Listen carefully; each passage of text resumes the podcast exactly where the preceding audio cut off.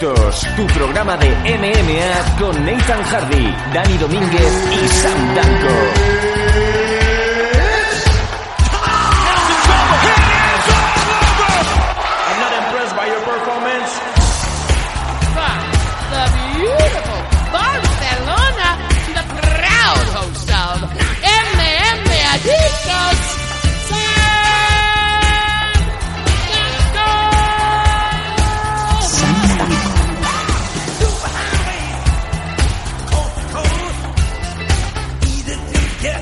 Hola, hola, ¿qué tal? ¿Cómo estáis, amigos MM Adictos, nuestros oyentes? ¿Cómo estáis todos? Venimos de una semana muy importante, de una semana con peleas realmente capitales y a punto ya de afrontar una nueva semana que, como ya bien sabéis, pues tenemos por ahí una fiesta por el medio, el Día de Todos los Santos, el jueves, que como, bueno, desde hace apenas 3-4 añitos aquí ya se celebra como Halloween. Ya la gente no dice que es el Día de Todos los Santos. Em, para comer esos eh, buenos boniatos calientes, eh, arropado en una mantita mientras ve buenos combates de KO 1, el señor Nathan Hardy desde su Málaga. ¿Cómo estamos? Ha dicho el, el- el Halloween, yo no diría Halloween, yo diría como Iker Jiménez, el día de las ánimas. El día de, la- de- el día de ánimas, noche de ánimas. El día de ánimas, de ánimas. O como decía Lopera, Lopera, cuando estaba en el Betis, eh, cuando montó aquella fiesta que tanto revuelo se lió en, en Sevilla, estos, estos hijos de puta han montado una fiesta de Hollywood. Eh, por cierto, esta semana ha muerto el, el tipo del Compostela al que, eh, que era el presidente. El presidente del Compostela. Al que Jesús Gil le pegó un mandoble en la puerta de, de la Liga Profesional de Fútbol. Sí, señor. Mientras eh, se revolvía... ¿Era Caneda? Sí, creo que sí. Mientras que Caneda se revolvía y estaba el, el asesor o aquel señor de barba eh, que empezaba... ¡Eres un montón de mierda! ¡Montón de mierda! Eres un hijo, eres un hijo, ¡Hijo de, de la puta, gran eres puta! un hijo de puta. ¡Montón de mierda! Yo creo que es uno de los grandes momentos de, de la historia del fútbol. Sí. No te diría Y a de... Jesús- de- Y a Jesús Gil entrando para adelante como si fuera un, Sí, sí, como si fuera Denis Sieber, un ¿no? tractor diciendo, a mí me suda los... No, a mí me toca los cojones. Venga, venga. Echo de menos esa Ha época. faltado respeto a los votantes de Marbella. Ahí está, ahí está, qué grande. Echo de menos ese, ese, ese fútbol, Nathan. Sí, no, la verdad, y la verdad es que lo necesitamos. Sí, sí. Por- Que, que volviese, no, hombre, no, no los guantazos, ¿no? De su hit.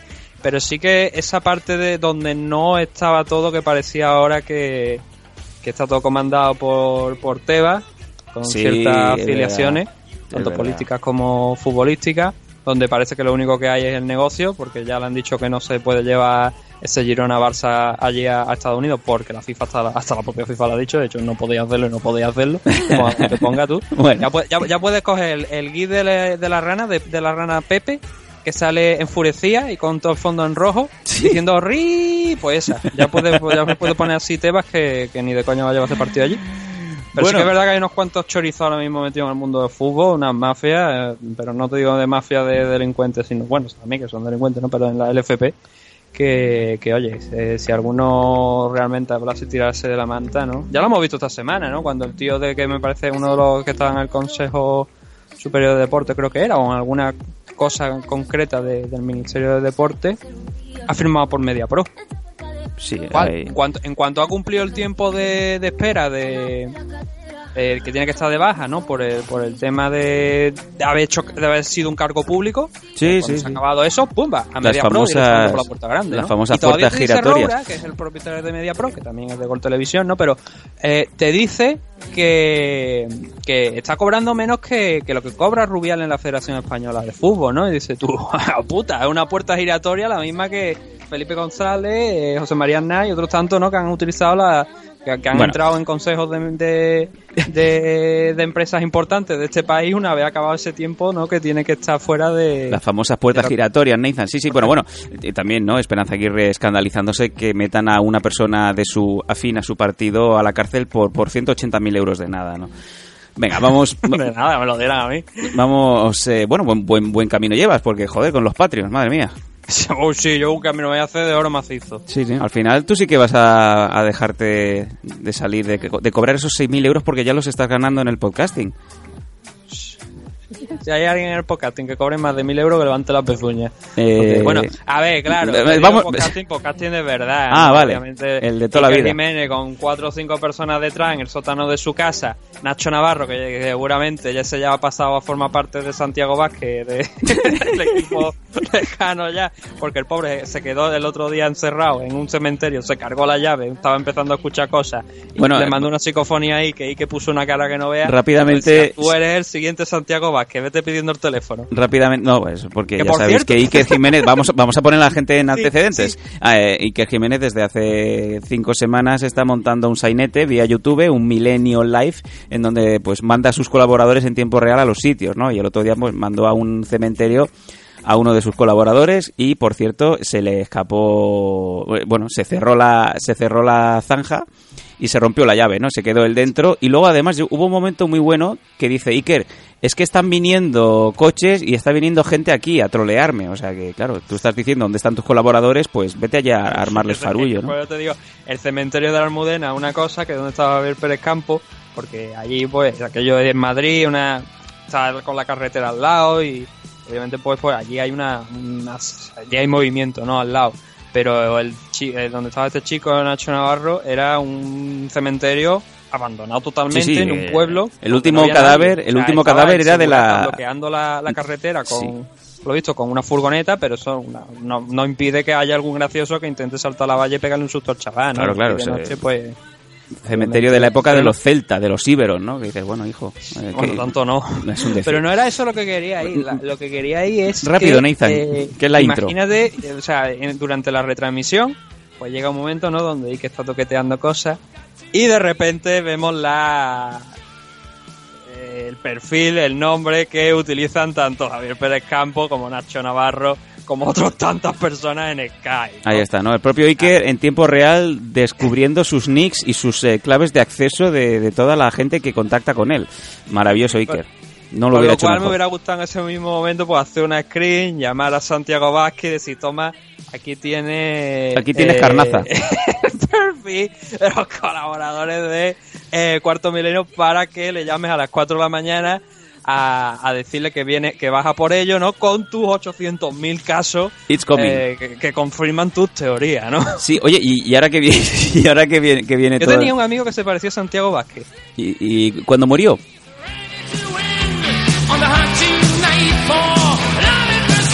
muy rápidamente que, que esto no tocaba, estamos en la intro. eh, también vimos que ayer te pasaste internet y es que eh, Ah. en Twitter desde hace bastantes días uno de los miembros de La Vida Moderna, el programa que se emite en la SER, en donde eh, digamos que la persona que más más violenta al resto es Ignatius Farray. Eh, pues no sé por qué, de qué viene esto, pero hace como una semana que se está metiendo mucho con Arturo Pérez Reverte. Sí, sí, el, el famoso escritor Arturo Pérez Reverte, hasta el punto de llamarle entreteme payaso, ¿no?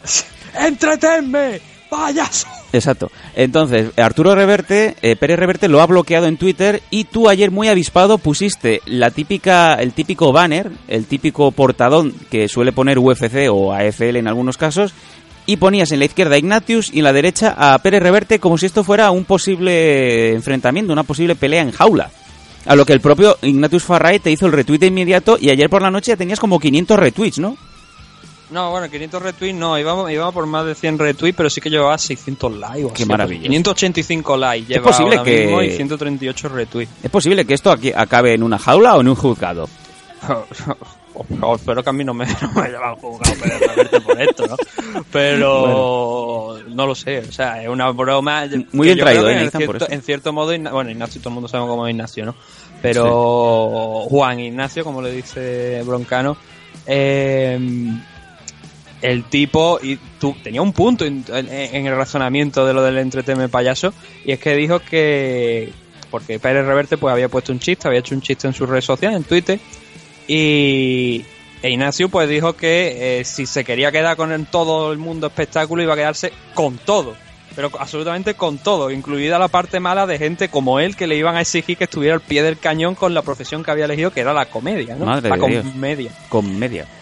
Pues, pues entonces fue ahí, ¿no? Con ese, con ese razonamiento que, que tuvo, tuvo cierto, tenía cierta razón cuando empezó con lo de ¡Entretenme! ¡Payaso! Madre mía. Bueno, eh, o sea, eso es brutal, tío. Esto, esto ha germinado, ha germinado, el mensaje ha llegado, que es lo que esperábamos, y ahora solamente falta que descuelgue el teléfono, pues, o Chinto Mordillo, o, o Fran Montiel, no, entretenme payaso, no, eh, y le, y digamos, y le propongan a cualquiera de los promotores que hay en España, eh, incluso que se vayan a Canarias, esa pelea en jaula, ¿no? Que, que resuelvan sus diferencias.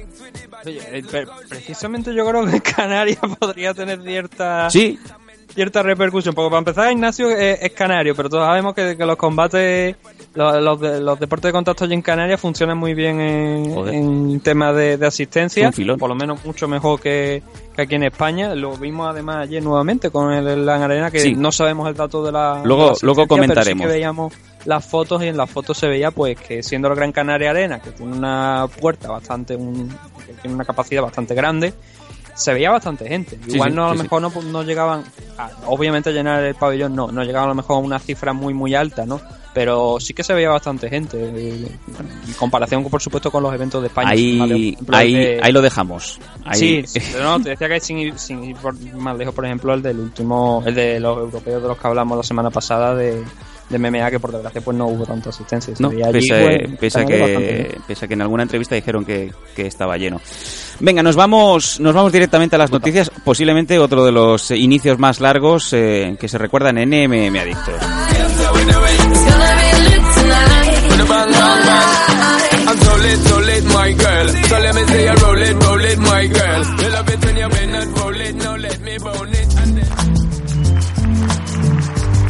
Noticias. Noticias.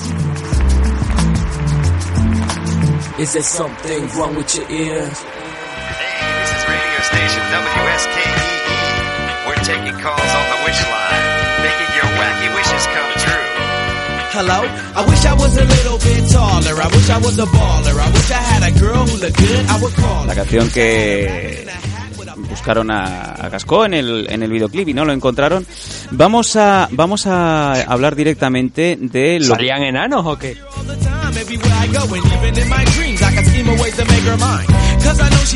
I wish I was a little bit taller, I wish I was a baller. Te- Ah, bueno, ya está. Vamos a, vamos a empezar, vamos a empezar con el. Ah, tío, ¿te imaginas que vuelve Schuster al Madrid?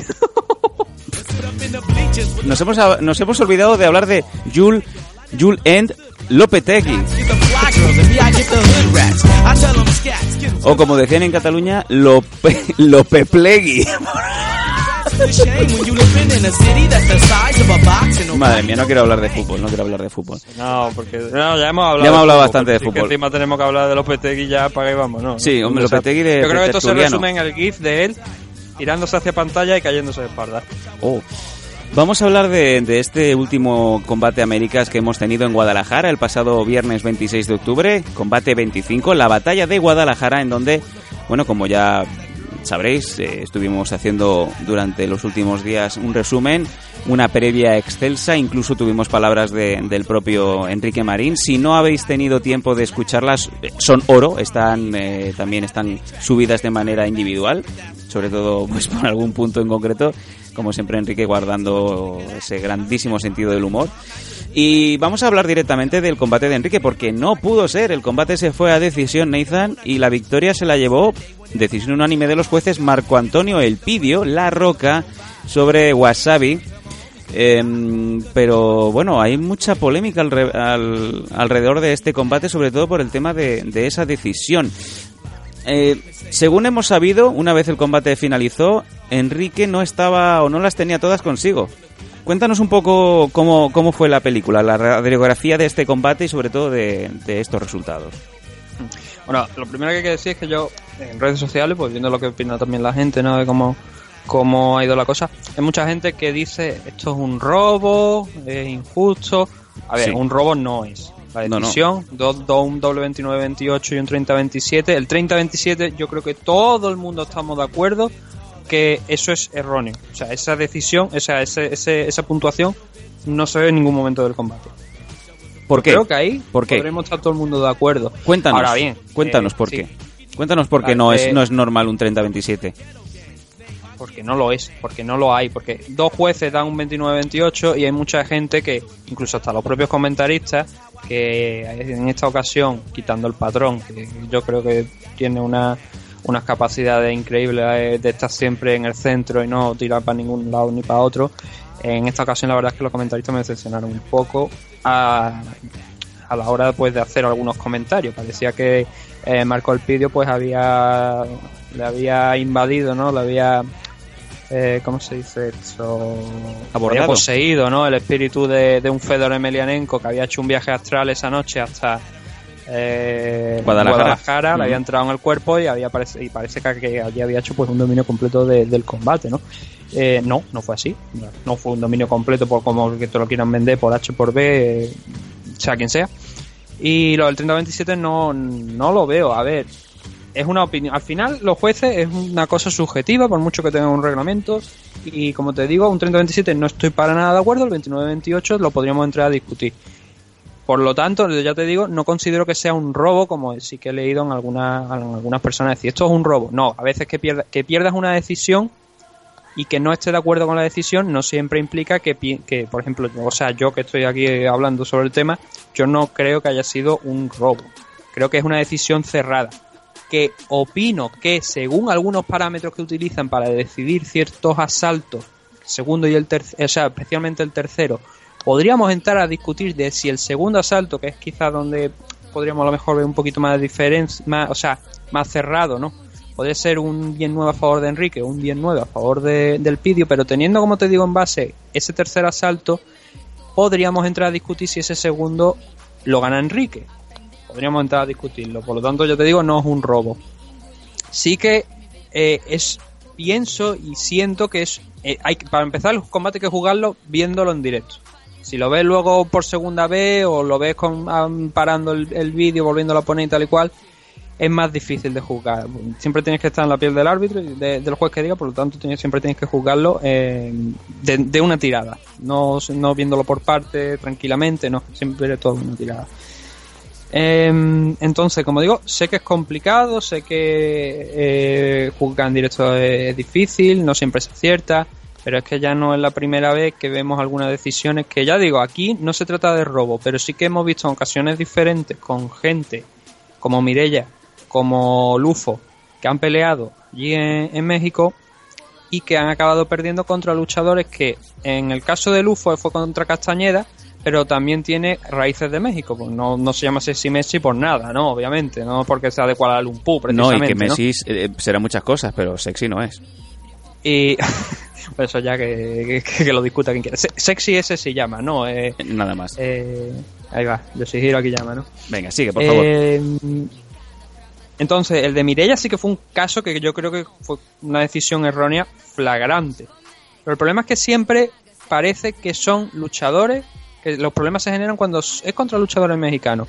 Aquí ya te digo, no estoy de acuerdo con que ganara el Pidio, para nada estoy de acuerdo, como he leído en algunos reports, de gente que además que sé que trabaja con Combat América, que no es una, una que es obvio, que ya lo dijimos en, en el Patreon, que hay gente que trabaja para Combate América y que luego intenta hacer unos reports fuera que no se corresponden con la realidad. Entre ellos Andrés Lisbel, que mm, obviamente tiene, eh, si no los dos pies, tiene pie y medio en Combate América, y que ha puesto en su report en algunas webs eh, que el vídeo dominó por completo durante los tres asaltos a, a Enrique. O tenemos una concepción que para empezar es mentir.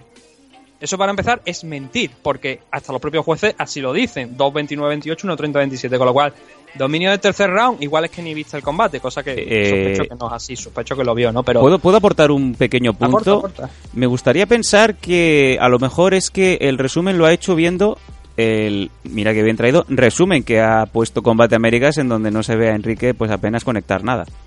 Esa es otra, esa es otra. En la retransmisión, en el, en primer asalto, cuando acabó el primer asalto, y lo típico te ponen los highlights, ¿no? Los mejores momentos de- del combate, vi que todo el trabajo que a lo mejor había hecho Enrique, las manos que habían conectado a Enrique, que en algunas ocasiones eran bastante claras, hubo un uppercut que conectó muy bien, que hizo retroceder a- al vídeo, eso no lo pusieron. No, Pusieron las imágenes donde se veía al mexicano, a, a Marco, brillando. Y repito, lo que estoy diciendo aquí no es contra el vídeo, para nada.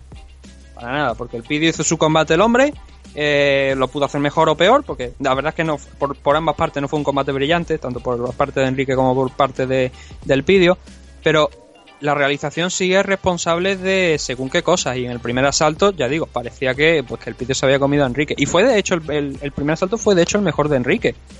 No consiguió derribarlo, pero sí que estuvo bastante igualado en, en el tema del striking, y además se lo pasó avanzando. El Pidio iba peleando hacia atrás, es verdad que aunque peleas hacia atrás, si con estas manos, pues debería ser justo ganador, pero encima también Enrique estuvo presionándolo en el clinch, no sacó mucho de eso, pero estuvo trabajando en todas las zonas, fue, un asalto bastante igualado, y a lo mejor quizás ese control que tuvo en el clinch y algunos golpes bastante limpios y el, y el hecho también de estar presionando y avanzando, le pueden hacer, como yo creo que luego dos de los jueces determinaron, que no, no tenemos las puntuaciones exactas, no round por round, pero entiendo que ese 29-28 eh, es en parte por este primer asalto.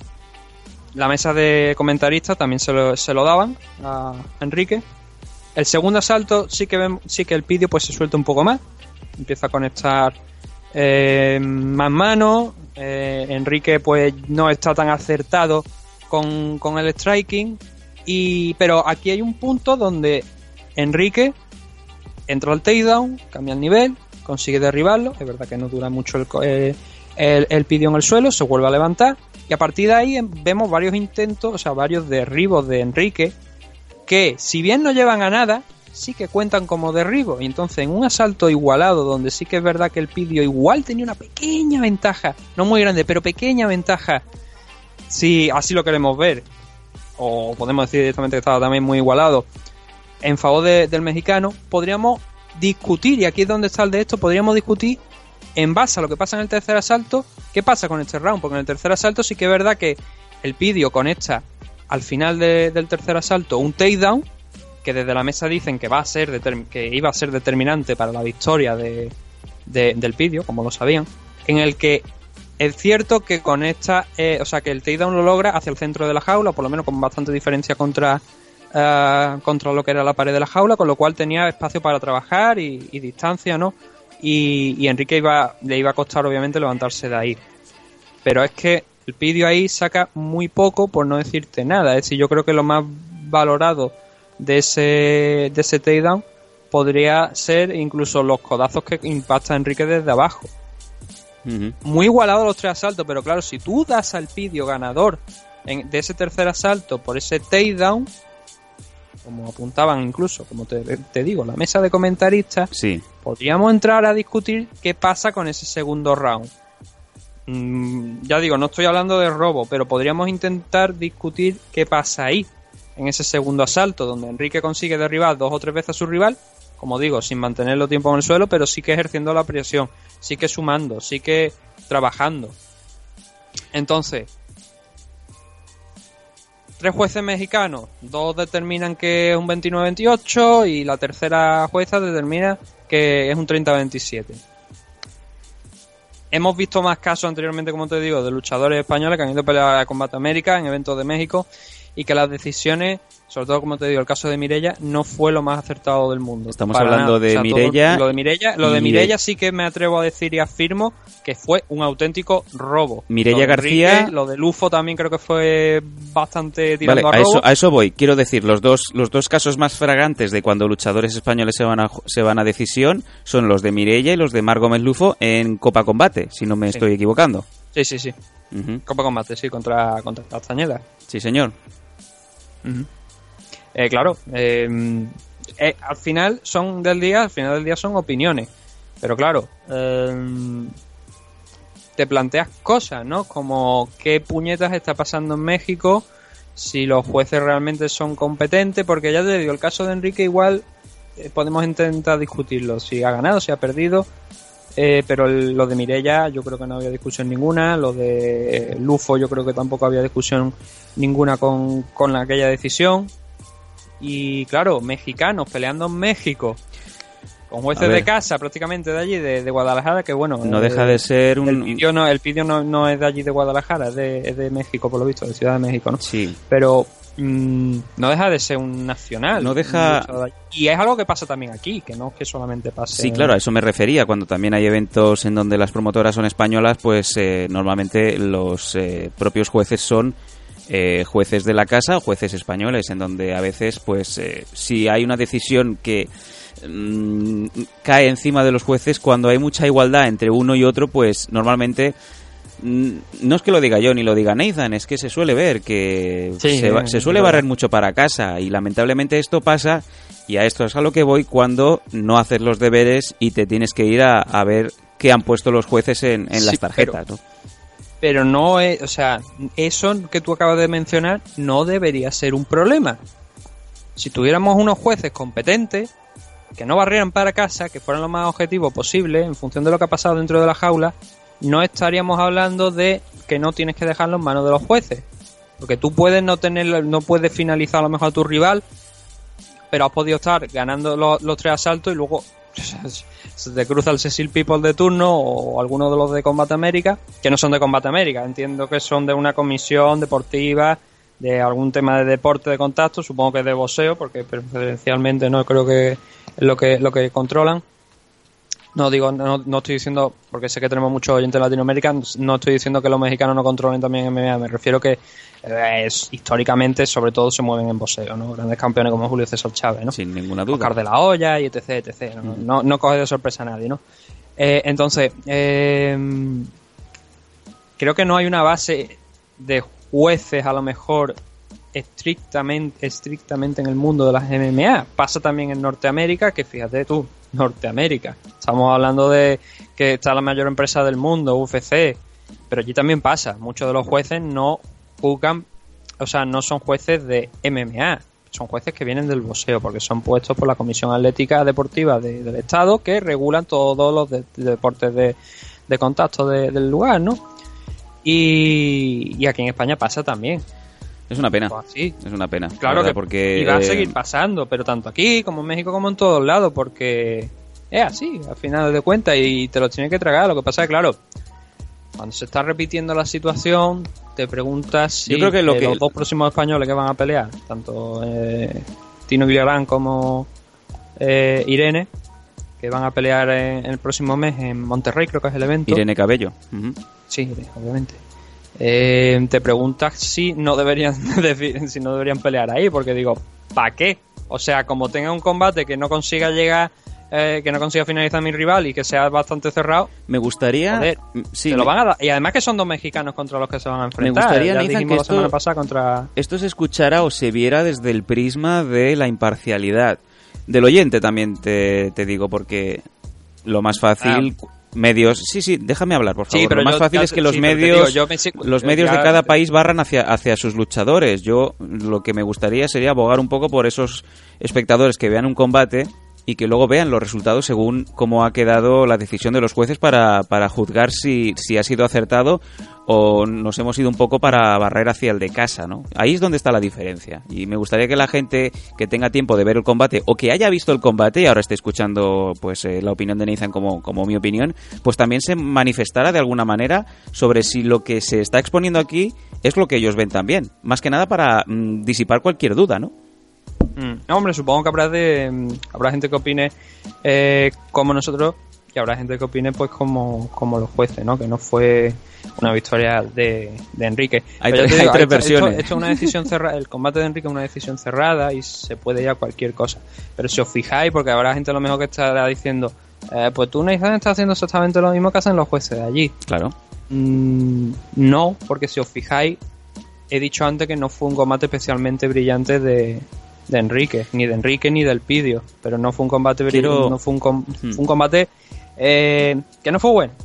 No malo, pero no, no, no fue bueno. No Quiero, fue quiero, bueno comentar, quiero comentar una cosa sobre lo que has dicho de que el combate de Enrique no fue bueno y es que a, a las, al día siguiente o en la mañana siguiente Enrique publicó en sus redes sociales el siguiente mensaje.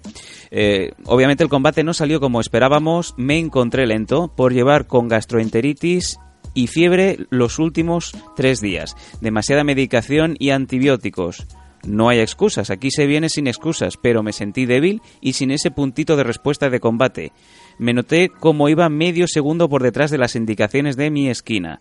A seguir sumando experiencia y muchísimas gracias a todos por el apoyo constante. Es un gustazo verlo y sentirlo. A esto yo tengo que sumar que eh, no solamente Enrique cayó enfermo, su eh, corner, su esquina, Alberto también estuvo enfermo de gastroenteritis, cosa curiosa. Sabotaje en el hotel. No, no vayamos por ahí, cojones. Ala, Nathan, por Conspiración favor. de amazónica. No, bueno, Llama Al- a Santi Camacho. Alberto, Alberto que venía de la feria del jamón de Huerva. Sí. Un momento, Antonio. Eh, droga en el colacao. un momento, Alberto Ah, venía ah. de la feria del jamón de Huerva. Como tú que te nubla la razón, pero no quiere escucharte. Siempre hay alguien como yo, cuanto más me dicen no, más intento enamorarte. Un momento, un momento, es un momentazo esto. Dejaste soltarte y me tiraste al viento. No me obligaré a olvidar. Que viene, que viene, Nathan, vámonos. Cógeme de la manita, vámonos. A partir de Le vendaré los ojos a mi corazón. No quiero que te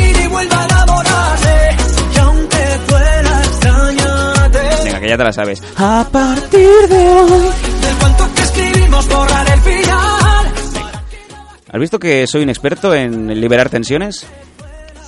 No, yo no estoy tensionado, yo estoy perfectamente tranquilo. Vale. Eh, O sea, yo, Enrique yo estaba. solamente... Sí. No, es que hay mucha gente que es verdad que, que, que entiende el, eh, que, que hay tensión, que estoy de esto, porque a lo mejor me ve elevar la voz. No, es, es mi tono normal de hablar, ¿eh? tampoco es que se asombre mucho la gente. Eh, entonces, no sé, o sea, Enrique estaba perjudicado. eh, Enrique Sí. pues estaba altamente medicado con antibióticos, con antifebrectales y su esquina también. Eh, claro, no hay excusas. Hay un, hay un párrafo enorme de, de Locus del Dúo Kie en su canción Depredador que dices puedes tener resultados o excusas, no las dos cosas. Sabemos que cuando pues el cuerpo no responde, pues es muy difícil eh, estar al día y el propio Enrique pues dice que no es excusa, pero sin embargo pues que se veía lento y, y obviamente pues afectado por, por haberse estado medicando esos días.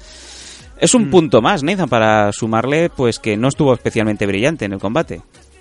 Sí, eh, hombre, obviamente cuando no está, cuando estás enfermo, la, pues, tu físico no responde de la misma manera, no te sientes bien y hay que decir que esto es un juego, es un deporte donde eh, vas a intercambiar guantazos con el rival, ¿no? Entonces obviamente no, si no te encuentras en pleno estado de forma, pues eso lo sientes mucho, sobre todo con un tema de cortes de peso y demás.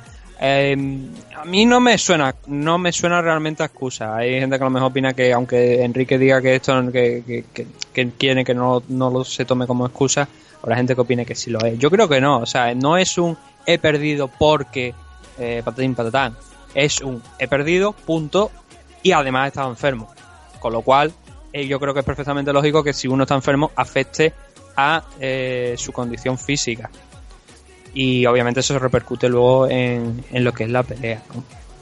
Pero bueno, son cosas que pasan al final, no se puede ganar, eh, no se gana y oye, a la siguiente pues se vendrá, bueno, al siguiente, el siguiente combate pues veremos si, si funciona mejor la cosa.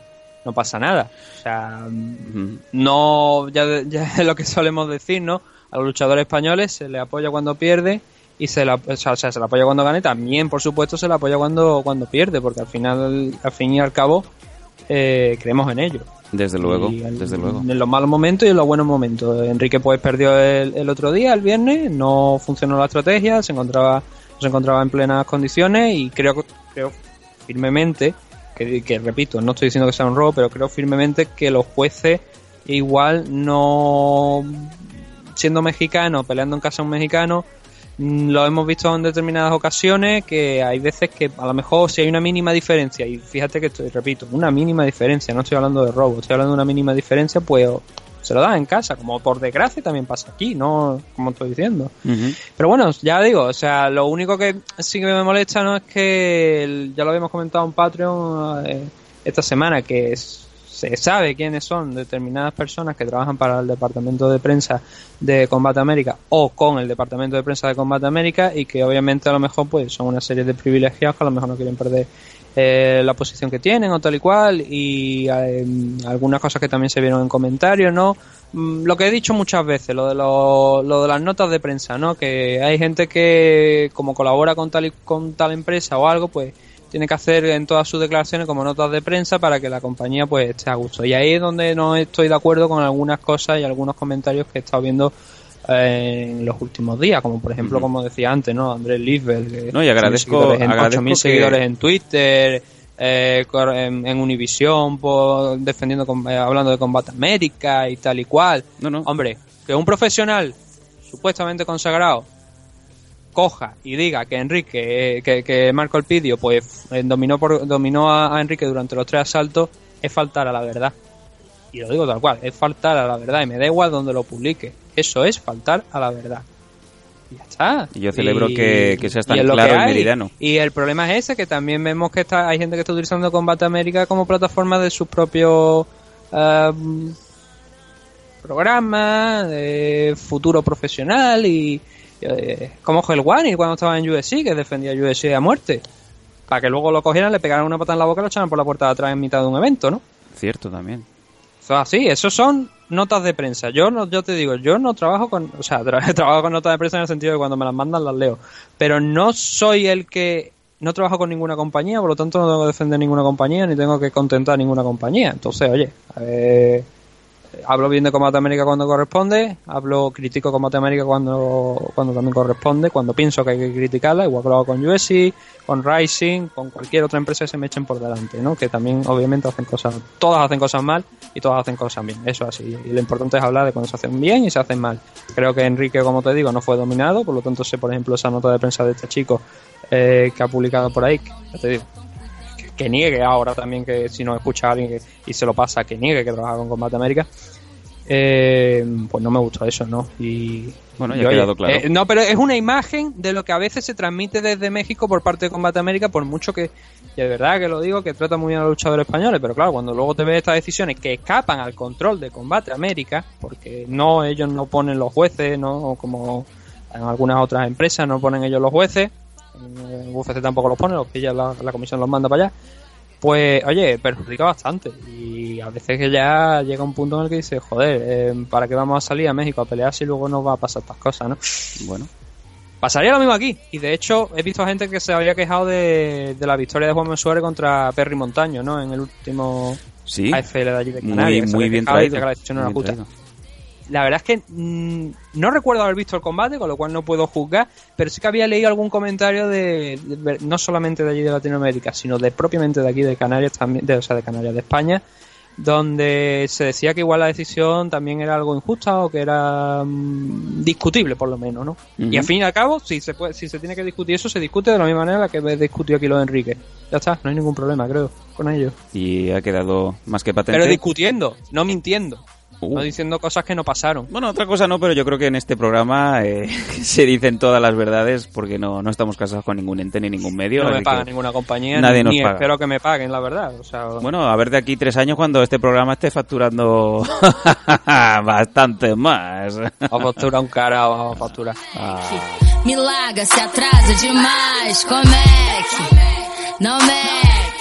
Lo dicho, ya para cerrar la carpeta, es una pena, desde luego, no sabe mal que, que pierda, que pierda Enrique, que pierdan los españoles, pero otra cosa no quita lo, lo comentado. Combate América siempre se ha portado muy bien con los púgiles eh, nacionales, los púgiles de España, y sabemos que seguirán contando con Enrique. Su, su contrato es por cinco peleas. No sé yo hasta qué punto las cláusulas por derrota pues afectan, pero esperamos ver próximamente a, a Wasabi una vez más en, en, una, en una jaula, en este caso en, en Combate Américas, ¿no? Fíjate tú, eh, dos cosas y con esto cerramos. Lo primero, me encantó ver a Marcelo Rojo ganar y nuevamente hacer lo del, lo del manitas de T-Rex.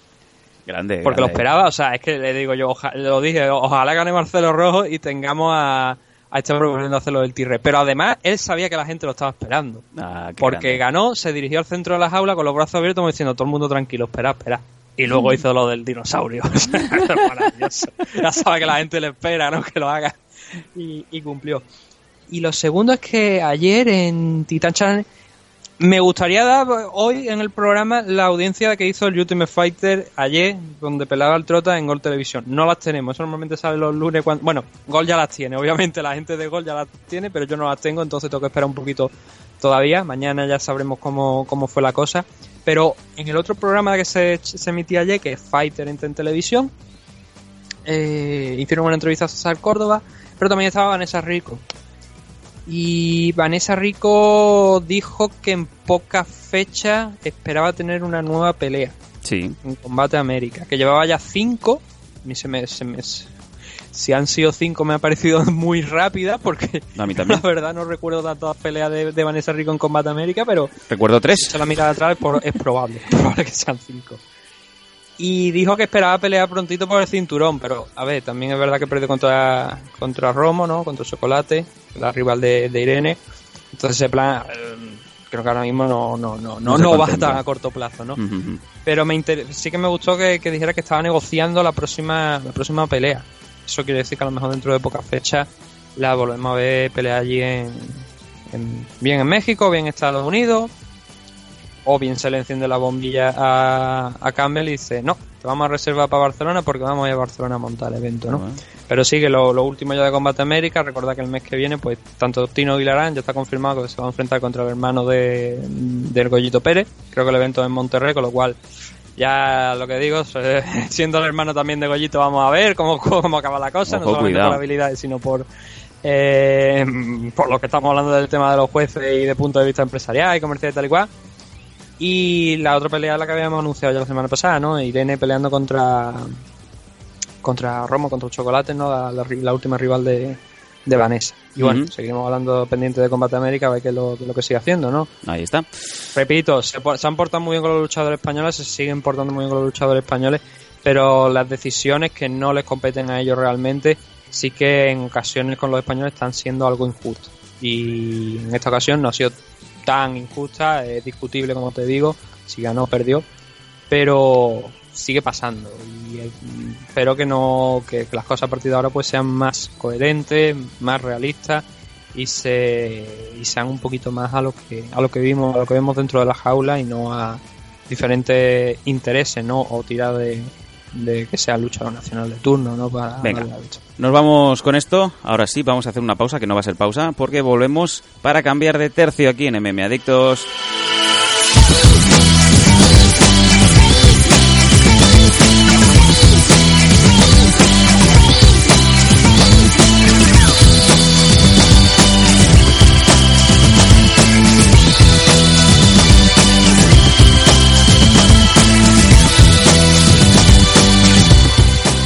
Y afrontamos la segunda parte del MM Adictos, el de esta semana, el 229, con el cambio de tercio obligado. Y es que teníamos que hablar del Fight Night que se celebró este pasado fin de semana, el UFC Fight Night de Canadá. No sin antes eh, hablar tranquilamente. Dime, Nathan. no no eso te iba a Ya decir está, ya me- estás como me- siempre. Ya está, ya está el hombre que el aguafiestas. ¿Quieres Coño, llevar todo el no, es que programa? vamos a ver, ¿Quieres está- llevar todo el programa? entrando- ah, yo no sé lo que tienes en mente, pero si estás diciendo lo del tema de, de- de- del evento de Canadá, de USC, pensaba que te iba a saltar todo lo, lo- lo que habíamos hablado un poquito anteriormente. pues he dicho, digo, espérate, que hay más cosas. Eres un desgraciado. por todo mi cuerpo, tus uñas de gel. Mala mujer, Si fueras mujer serías muy mala. mujer. mala mujer. Con una barba perfecta, por eso, ¿eh? Vaya barba tienes, hijo. Yo tengo 40, no me sale esa barba.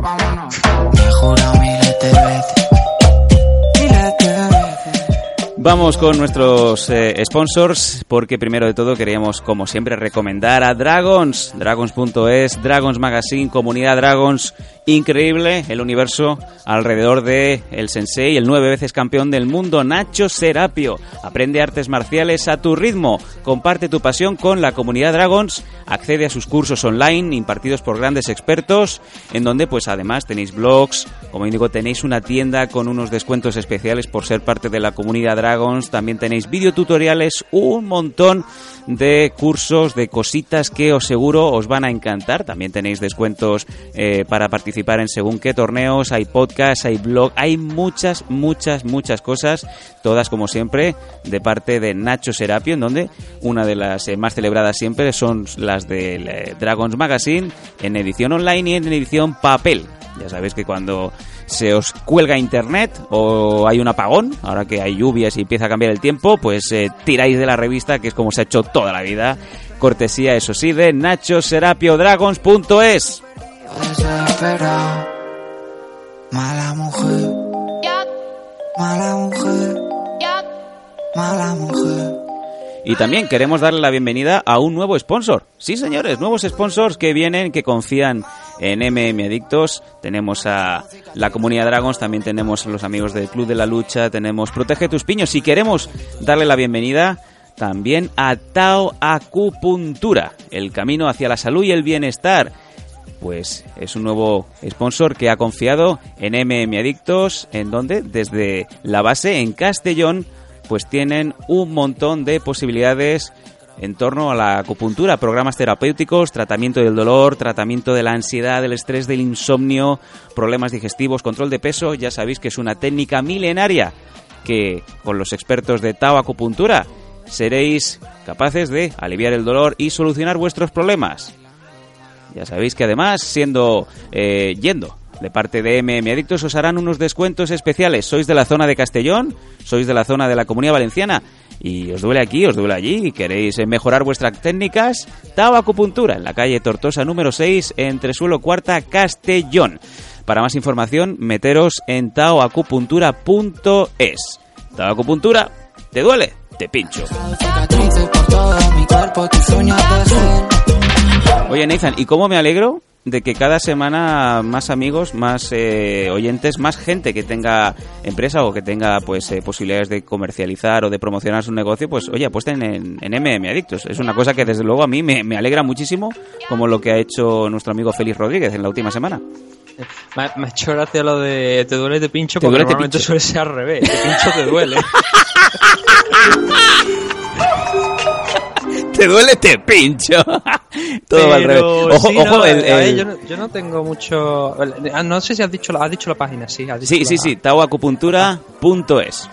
La página la verdad es que está muy bien porque no solamente es que tenga la información de pues de dónde encontrarles y los servicios que ofrecen, sino también muchos artículos sobre lo que es la acupuntura. Muy completa. Y yo la, yo la verdad es que no tengo ni idea de, de acupuntura, sí que la he visto alguna vez en funcionamiento, ¿no? Por lo típico, algún reportaje en televisión. Como medicina tradicional, sí que esto no es como la homeopatía, ¿no? Esto sí que funciona, está demostrado que, Claro. que funciona. No es ir echándole agua a las cosas hasta que ya no sabe a nada. Sí. Fíjate tú si, si funciona, que incluso lo he visto en un en un programa de estos de los de César Millán, de los del el, el, el encantador de perro, Sí. Que en una ocasión aplicaron acupuntura sobre un perro, sobre uno de los perros, y el animalito se quedó mansito total. ¿Qué me dices? Súper relajado. O sea, yo creo que más demostración de que eso funciona Maravilloso, ¿no? es un perro, porque un perro no, no, o sea, no utiliza, ¿sabes? No, no te puede pegar un ladrillo y decir, esto no funciona, no, wow. Esto es una mierda, lo levanta, levanta el- la mesa y se va el perro, ¿no? Sí, sin embargo, aquel animal se vio que la, la acupuntura que le estaban realizando estaba funcionando. Y él- yo creo que es una prueba muy, muy evidente de que esto sí que funciona. Que es medicina tradicional, que obviamente Ujú. si lleva tantísimos años es porque funciona. Así es. Y lo que pasa es que sabe lo que no, sabe que siempre a lo mejor por la gente escéptica, ¿no? Y que no, no lo tienen en cuenta, pero la verdad es que está demostrado que esto funciona y, Sí, señor. y ya te digo, la página está muy bien porque te explican mucho pues, cada, cada tratamiento, lo que la historia en sí de, de la acupuntura y la verdad maravillosa la página. Yo ya te digo, la más que la he podido mirar un poquito por encima, pero la verdad es que está muy bien. Pues ya lo sabéis, eh, todos los amigos, los oyentes de MM Adictos que se vayan hacia la página, se informen y, joder, ¿qué más eh, queréis pedir? Si además sois oyentes de MM Adictos o sois eh, practicantes de artes marciales mixtas, iros para allá y decirlo. Y el amigo, el amigo Félix dará buena cuenta y os hará ese descuentico especial. Y ahora sí, nos vamos directamente a hablar del Fight Night de UFC, UFC.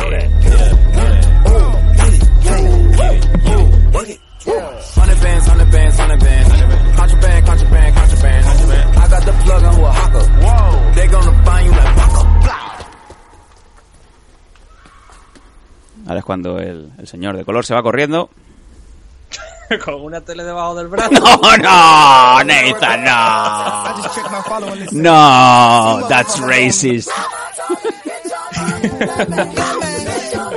Ya sabes cómo es la gente, ¿no? Venga, Siempre vámonos. que ve a, a- a alguien de los Estados Unidos, la policía estadounidense especialmente, cuando ve a alguien de color corriendo piensan que ha robado algo. Es la peor época de la historia para ser humorista. Todo lo que digas, todo lo que comentes, se te van a mosquear. Es así de triste. En fin. Bueno, vamos a empezar ahora sí. Hombre, la verdad que, a ver, comentarios el comentario que he hecho la verdad es que eh, yo los hago de cachondeo, ¿no? Pero sí que es verdad que entendería que haya gente que, que se hubiese, que se haya ofendido, ¿no? Pero sí que es verdad que hoy en día como están las cosas, allí en Norteamérica, por desgracia, ¿no? Ven a una persona de, incluso no en Norteamérica también, muchos, muchos otros países del mundo ven a, a una persona pues que no es, no es blanca, a incluso algún mexicano lo ven corriendo y piensan que algo robado, ¿no? Y oye, obviamente no Hombre, somos nosotros personas, no, no, no solemos, ni- solemos decir, Nathan, no te vayas, Eh, solemos decir que yo siempre cuando veo a alguien vestido por la calle, independientemente del color, y va corriendo, eh, digo, algo habrá robado. si, si alguien va vestido de calle y va corriendo por la calle, Nathan, algo ha robado.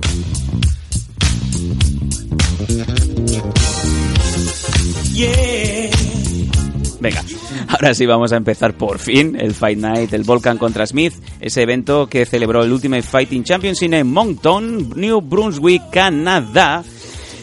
Y que pese a tener nombres importantes, ya pintaba, ya pintaba que iba a ser, eh, como hacen los hashtags ¿no? de la NBA en, en España, eh, dormires de cobardes, eh, yo diría dormires de valientes o quedarse en vela, sobre todo es para los más bravos, porque fue un, con- un evento con muchas decisiones y sobre todo en la main. Vamos, vamos a ir subiendo, Nízame para donde, donde considere necesario. Te voy a parar la main card porque hoy ha sido una noche de, de main card de... eh, ya había pronosticado que esto iba a ser un... En, la- en los pronósticos estos que hacemos con otros compañeros que esto iba a irse a muchas decisiones. Prácticamente Mm. lo único que di me parece por finalización fue el main event y el resto lo di por decisión. Y puta hubiese deseado haberme equivocado, ¿no? Porque Uh. la verdad es que quitando dos combates de la main card, el resto se ha ido por decisión. Hay combates de la preliminares que muchos de ellos también se han ido a decisión. Con lo cual, hoy que ha sido un día también donde no solamente estaba eh, el evento, sino que también estaba pues eh, esa caída de Lopetegui de espalda y, y otras cosas también, otras de estos depor- deportes electrónicos, ya no solamente deporte, y sports. Eso no es, eso no es deporte. Eso no Esos de- o deportes sea, le puedo ver- dar ver muchas a- razones, porque coño, fíjate tú si es deporte, que el que comenta la liga, la, la, la LVP aquí en- en España, Sí. eh, el Ibai este, está ahora en Corte Televisión. Fíjate tú si son deportes. Ibai, pues es una web para vender un producto de segunda Ibai. mano. que me vienes tú a mí engañar? ¿Te piensas tú que porque tenga yo 40 años me va a colar cualquier broma, hombre?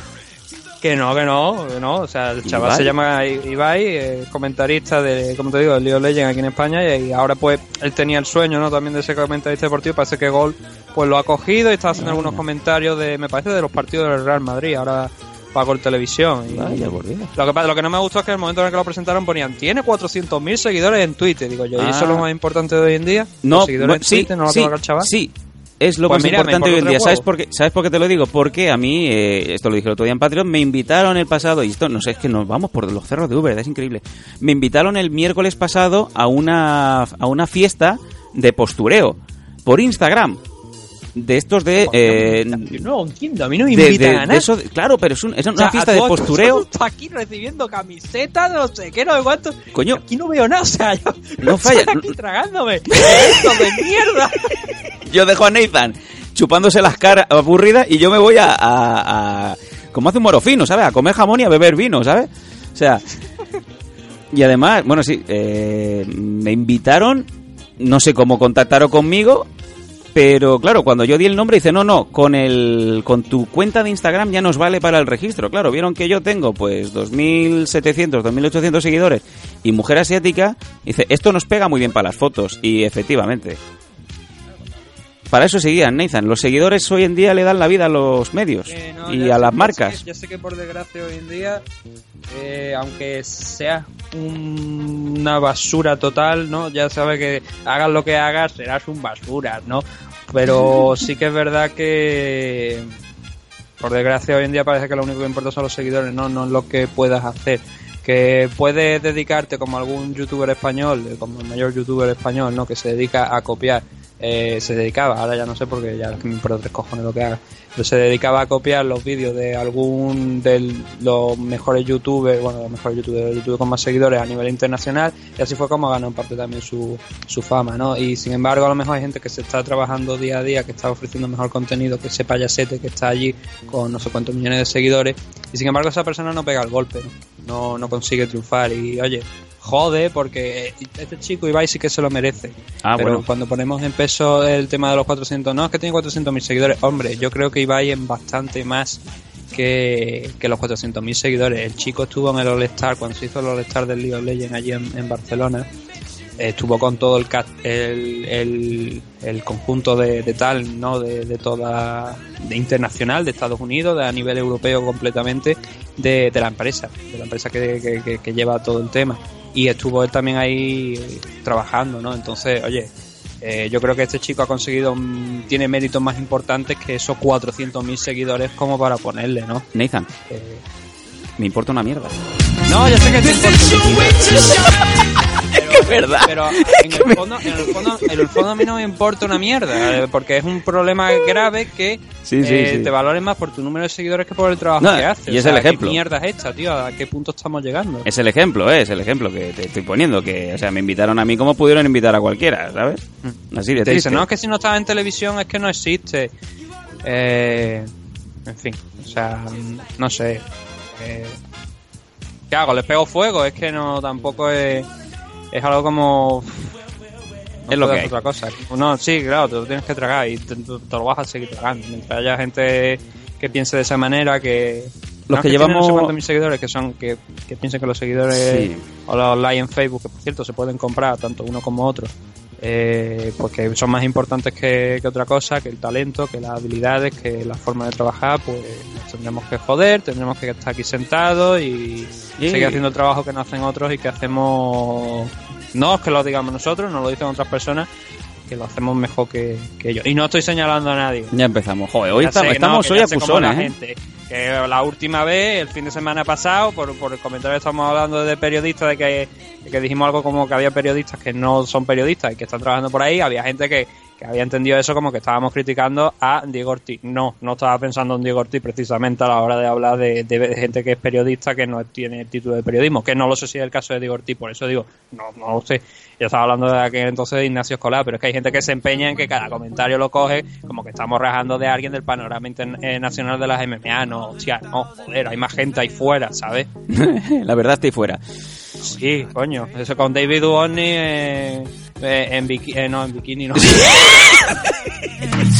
you should bring all your friends. I swear that to all of y'all my type. Diego Ortiz en bikini. Diego de Ortiz en bikini. Donde, en un capítulo de los Simpsons, ¿no? Donde iba eh, Mulder y Scully con el resto del FBI, entonces eh, abrían la placa, abrían, descubrían la placa y entonces te veías David Duchovny en, en Sleep, ¿no? En bañador de este de... en Espido, que se llama, eh, posando, ¿no? Y, y me estaba haciendo me, me he acordado de eso. Por cierto, los Simpsons han quitado a Apu simplemente porque hay un comentario, hay un, hay un comediante de origen indio que se ha ofendido con el tema. Sí, lo sé, lo sé. Venga, vamos a empezar. ya de los ofendidos, tío. O sea, no, no le van a caer hostia a la gente. No le van a caer hostia a las nuevas generaciones. Yo- yo hoy estaba que se feliz- ofenden absolutamente por yo hoy estaba por feliz porque íbamos bien de de timing. Anda la mierda ya, macho, de verdad.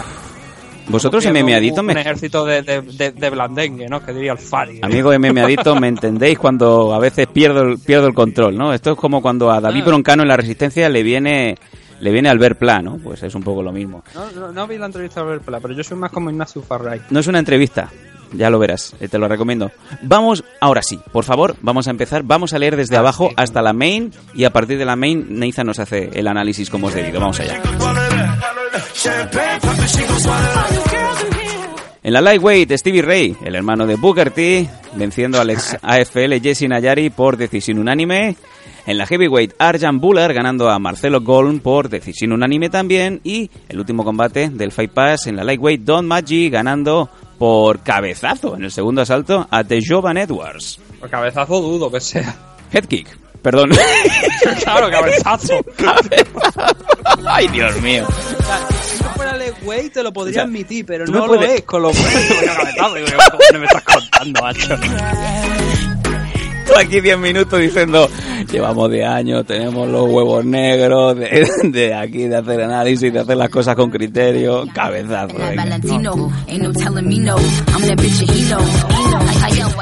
Seguimos que, subiendo. por cierto, Sí. hacemos un vídeo de Bossa que no está en comentarios, que es de cachondeo. Eso te ha dolido, ¿eh, Eh, Nathan? estábamos, que estábamos, tú y que te lo dijimos, vamos a hacer un live reaction, pero no vamos a hacer en serio. Vamos a sentarnos a ver combate y hablar de lo que estamos viendo.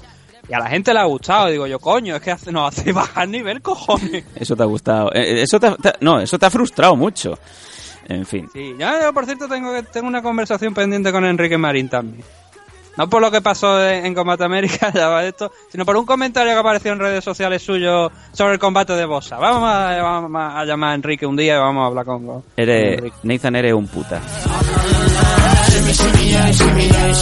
Talita Bernardo ganando en la Bantamweight femenina a Sara Moras por decisión unánime también, así como Calvin Qatar en la Featherweight, en este caso ganando a Chris Fishgold por TKO por puñetazos en el primer asalto. Combate muy comentado, por cierto, en redes. Eh, Sí, este, este, además era uno de los que habíamos destacado en la previa. Sí, Había- correcto. yo había insistido mucho en este Calvin Qatar contra Chris Fishgold, que era un combate importante, tanto por el que era el debut de, de Fishgold aquí en, en UFC, como por el buen hacer que estaba teniendo Calvin Qatar, que no le habían puesto un rival para nada sencillo. Y, y la verdad es que estuvo bastante abierto. Fishgold estuvo, estuvo teniendo una buena actuación, pero sabemos cómo son las MMA, ¿no? Que se lo digan a Alexander Volkov, ¿no? En- Pues sí. contra, contra Derrick Lewis, un puñetazo lo cambia todo. Y en esta ocasión, pues Calvin Qatar fue capaz de noquear a, a Fishgold, que espero que UFC, pues, eh, por supuesto, retenga y le dé más oportunidades, porque el chico es- tiene mucha valía, es muy, muy, muy bueno. Y solamente, como te digo, lleva una, una sola derrota hasta ahora, hasta este enfrentamiento contra Calvin Qatar, que no es un hueso fácil de roer, precisamente. Vamos a seguir subiendo. Nos encontramos a Nasrak Hakparas ganando en la lightweight a Tibol Guti por decisión unánime también. Madre mía, cómo vamos con las decisiones. Sean No, Strickland, Sean Strickland ganando la welter a Nurdin Taleb por yo por puñetazos en el segundo asalto. Y ahora sí, nos vamos al main card.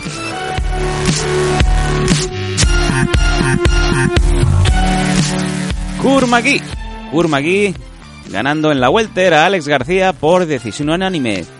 29-28, 29-28 y 30-28. Nathan.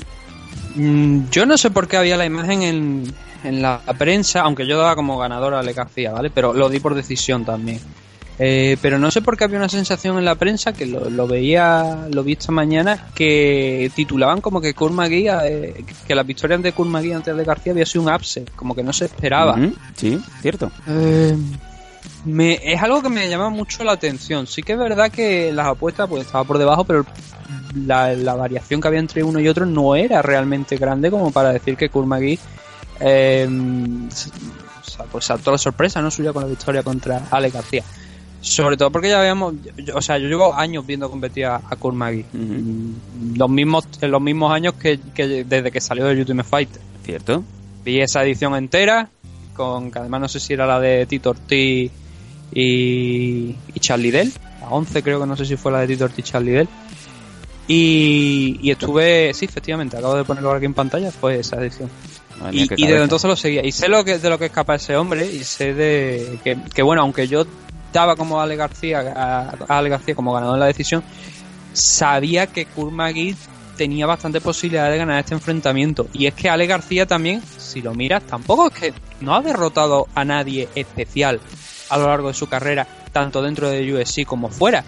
Podemos decir a lo mejor Muslin Salikov, pues sí, Salikov llegaba con, con, un grandísimo récord al, enfrentamiento contra, contra Ale García, pero también es verdad que está haciendo su debut en UFC. Con lo cual, eh, ¿quién no te dice que estos luchadores que han pasado buena parte de su carrera en China, en Rusia, moviéndose por esa zona, por esas- es- esos países, Rusia y China, ¿no? Que luego llegan a UFC y parece que tienen a lo mejor un récord, un récord inflado o que no tienen las mismas habilidades que estaban eh, mostrando anteriormente. Esa es la última victoria de Ale García. Luego perdió contra Ryan Lefler y Ryan Lefler hace un evento se estaba jugando el cuello también Sí. una victoria contra Mike Pyle en 2016, no sé en qué punto te, te coloca, ¿no? Mike Swick ya en 2015, pues tampoco quedan de- demasiado eh, con mucha habilidad. Y luego tiene derrota contra Neil Magny, Sin Strickland, que estaban en esta car, y Tim Means. Ale García no había ganado realmente a nadie potente como para decir que era un gran favorito, o por lo menos decir que eh, esta victoria de Kurmagui pilla por sorpresa a mucha gente. Yo creo que Kurmagui hizo un buen trabajo, lo que sí que ha demostrado a lo largo de toda su carrera, y el primer eh, round sí que es verdad que creo que se lo dieron, yo se lo di a Ale García porque sí que fue bastante más igualado, mm, incluso consiguió derribar a, a Magui durante un tiempo, meter los hooks, pero no, no consiguió mucho la verdad. Pero sí que tuvo un punto por delante, eh, no tanto en striking, porque realmente lo que hacía era lanzar big swings, o sea, swing amplios que sí que alguno impactaba y tú parecía, y parecía que cualquiera diría, ¿no? Que Magui, pues, eh, debería dolerle, pero seguía avanzando, ¿no? Pero en resumen, con ese conjunto de ese derribo, de meter los ganchos, de intentar ganar la posición y, y proceder a una sumisión y, y ese golpeo, pues eh, sería ganador de ese primer asalto. Luego, en el segundo, eh, yo creo que es uno, es uno de los asaltos más claros, sobre todo porque hay un momento donde Magui con, eh, consigue un knockdown. Pero es un knockdown que consigue con un jab. El problema, la cuestión aquí de, de este knockdown es que Ale García se pasó gran parte, por no decir prácticamente todo el combate avanzando, ¿vale? Entonces, en este, en este lance que hay, donde le lanza este jab y, y cae Ale García, Ale García va hacia enfrente. Claro, ¿qué pasa? Si tú vas hacia un puño y el puño en ese momento se estira, aunque sea un jab, ese golpe va con fuerza porque son luchadores profesionales. Entonces, fuerza 1 y fuerza 2, ¡boom! Claro. cae al suelo. Lo que me gustó en ese momento también es que Cormagui no es que extendiera el brazo solo, eh, saltara al golpe y se echara hacia atrás. No, en ese momento soltó el jab y a la misma vez se estaba moviendo hacia la derecha, hacia su derecha, para evitar el avance de, de García. Fue un detalle técnico y entonces en ese momento lo cazó con ese, con ese jab, cayó Ale García. Kurmagui pues fue, se le echó encima, obviamente intentó trabajar en, en, el, en la guardia, en principio en, la- en el half guard, pero luego pasando a la guardia, lanzando algún gran unpound que, que era bastante decente, no, no una locura, ¿no? pero sí para seguir sumando puntos, hasta que el árbitro lo levantó con un 1.20 que, que quedaba aproximadamente. Eh, Ale García para finalizar más o menos el, el round. Bueno, volvi- él consiguió derribar a Kurmagui, pero luego para finalizar el round, Kurmagui nuevamente eh, consiguió derribar a, a García, mantenerlo en el suelo ya hasta el final de- del asalto y conseguir lo que yo creo que fue un 19 en ese segundo. Y que también fue en el tercero porque sí que ya veíamos que Ale García pues iba un poquito yendo hacia abajo y a pesar de que conseguía derribar eh, a, a Kurmagui en algunas ocasiones, el propio Kur también lo conseguía, lo conseguía hasta que al final, sobre todo de- del enfrentamiento, eh, Magui consiguió revertir eh, un intento de sumisión desde la bueno, un intento de sumisión, la posición que tenía ganada García en la espalda, consiguió rodar, revertir esa posición y luego con ese minuto y medio que quedaba en la restante aprovechar para trabajar en el suelo, con lo cual pues eso le creo que le valió la victoria porque fue un, ro- un round bastante igual hasta ese momento, pero ese minuto y medio final sobre todo como te digo, creo que fue favorable a Kurmagui, con lo cual no sé ahora mismo la puntuación porque no la tengo por aquí delante exacta, pero en mis puntuaciones es un 29-28 por lo menos para para Kurmagui creo que fue lo que dieron dos jueces. Dos de Sé los tres un- jueces dieron 29-28 y un tercer juez 30-28. Sí, porque sé eh, precisamente este juez, ahora ya lo he puesto por aquí por delante, que fue Doug Crosby, eh, dio un 10-10 en el segundo asalto. Que 10-10. me llama mucho la atención por lo que te he dicho, porque consiguió un knockdown eh, Kurmagui y consiguió trabajar en ese knockdown durante buena parte de, del- del asalto. Entonces ese 10-10 no lo entiendo. No sé si es que fue un error o, o no sé si a lo mejor después habría alguna corrección o algo.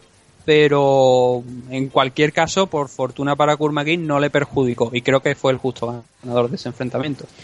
Vamos a seguir subiendo en la light heavyweight. Gian Vilante ganando al veteranísimo Ed Herman por split decision. O sea, decisión justa. 29 a 28, 28 a 29 y 29 a 28 para Gian Vilante. Mm. Es lo que había comentado también, que... A ver, Gian Vilante no me había parecido el luchador, pues, eh, más entretenido del mundo cuando se enfrentó contra San Albi, ¿no? Y aquí volvió a hacer exactamente la misma estrategia, lanzar ese, ese jab con poca fe, ¿no? Para realmente el golpe que- de poder que lanzaba era o bien un overhand o bien un, un, directo con la derecha, ¿no? Siempre con la derecha, la mano de poder suya a la derecha, con lo cual los golpes fuertes pues llegaban con esa. Pero era un abuso de esos 1-2 con ese overhand o con esa o con ese directo a lo largo de todo, con ese cross a lo largo de todo de todo el combate. Al principio le fue funcionando, en el primer asalto llegó incluso a hacerle daño a, a Herman, lo que pasa que eh, no presionó tanto a, a Ed y eso provocó que a Ed Herman le diera tiempo de recuperarse levemente y contraatacar. Y entonces eso sí que obligó a bajar el ritmo un poquito a Brillante porque eh, estaba empezando también Herman a comerle terreno y hacerle daño. Entonces la segunda parte, de hecho, sobre todo el final, la última parte de- del asalto, de este primer asalto, Ed Herman yo creo que acabó mejor el asalto que guían Vilante, pero sí que al haberle, por lo menos, transmitido al público y a los jueces la sensación de eh, que en ese lance donde Vilante le hizo daño parecía que podía haber acabado a lo mejor la pelea si hubiera presionado, le hace un merecedor de un 19 en este primer asalto. Pero lo que vimos al final del, primero se trasladó al segundo, porque Ed Herman empezó a comerle mucho el terreno. Mm, empezó a hacerle daño, empezó a hacerle daño a Vilante. Eh, hay un momento, un lance donde hay un, un de, de Herman, o por lo menos da la sensación de que un eye poke no se para el combate, sigue, pero sí que vemos que empieza a sangrar un poco. No sé si, la verdad es que no miré justo donde tenía el corte, pero sí que ese, ese golpe con el dedo le había hecho algún tipo de corte a, a Vilante, que no le afectó mucho, pero sí que a lo mejor mentalmente pues dice, hostia, me, me ha hecho un corte aquí en el ojo, te puede afectar, ¿no? Obviamente, cuando ves tu propia sangre, pues te puede llegar a afectar. Y el tema es que Germán, como te digo, fue comiéndole terreno conforme iba pasando. Y Vilante no conseguía encontrar respuesta. Eh, Germán había pillado ya, había entendido el timing con el que Vilante estaba lanzando los golpes. Y de la contra que había estado en el primer asalto pasó a la ofensiva y Vilante a la contra.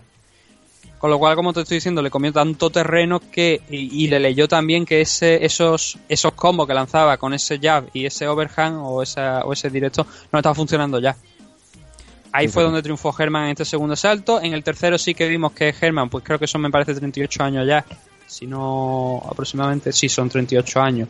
Y con un año de, de baja, que había estado fuera de eh, circulación, vimos que ya el cardio pues empezaba un poquito a descender el ritmo. Y que Virante, ese timing que no había encontrado en el segundo salto, empezaba a recuperarlo. Con lo cual, ahora el, lo que lo que era el momentum del combate empezaba otra vez nuevamente a cambiar a favor de Vilante, que acabó mucho con mucha más efectividad y mucho más fuerte en este tercer round, con lo cual sería un 29-28 para a favor de Vilante en un combate que si bien me- yo no lo vi, no lo vi, no, yo digo, no lo vi en directo, lo he visto esta mañana, me habían vendido por la noche que había sido un combate aburrido. Sí, cierto. Mm, creo no estoy de- del todo de acuerdo que fuera aburrido aburrido.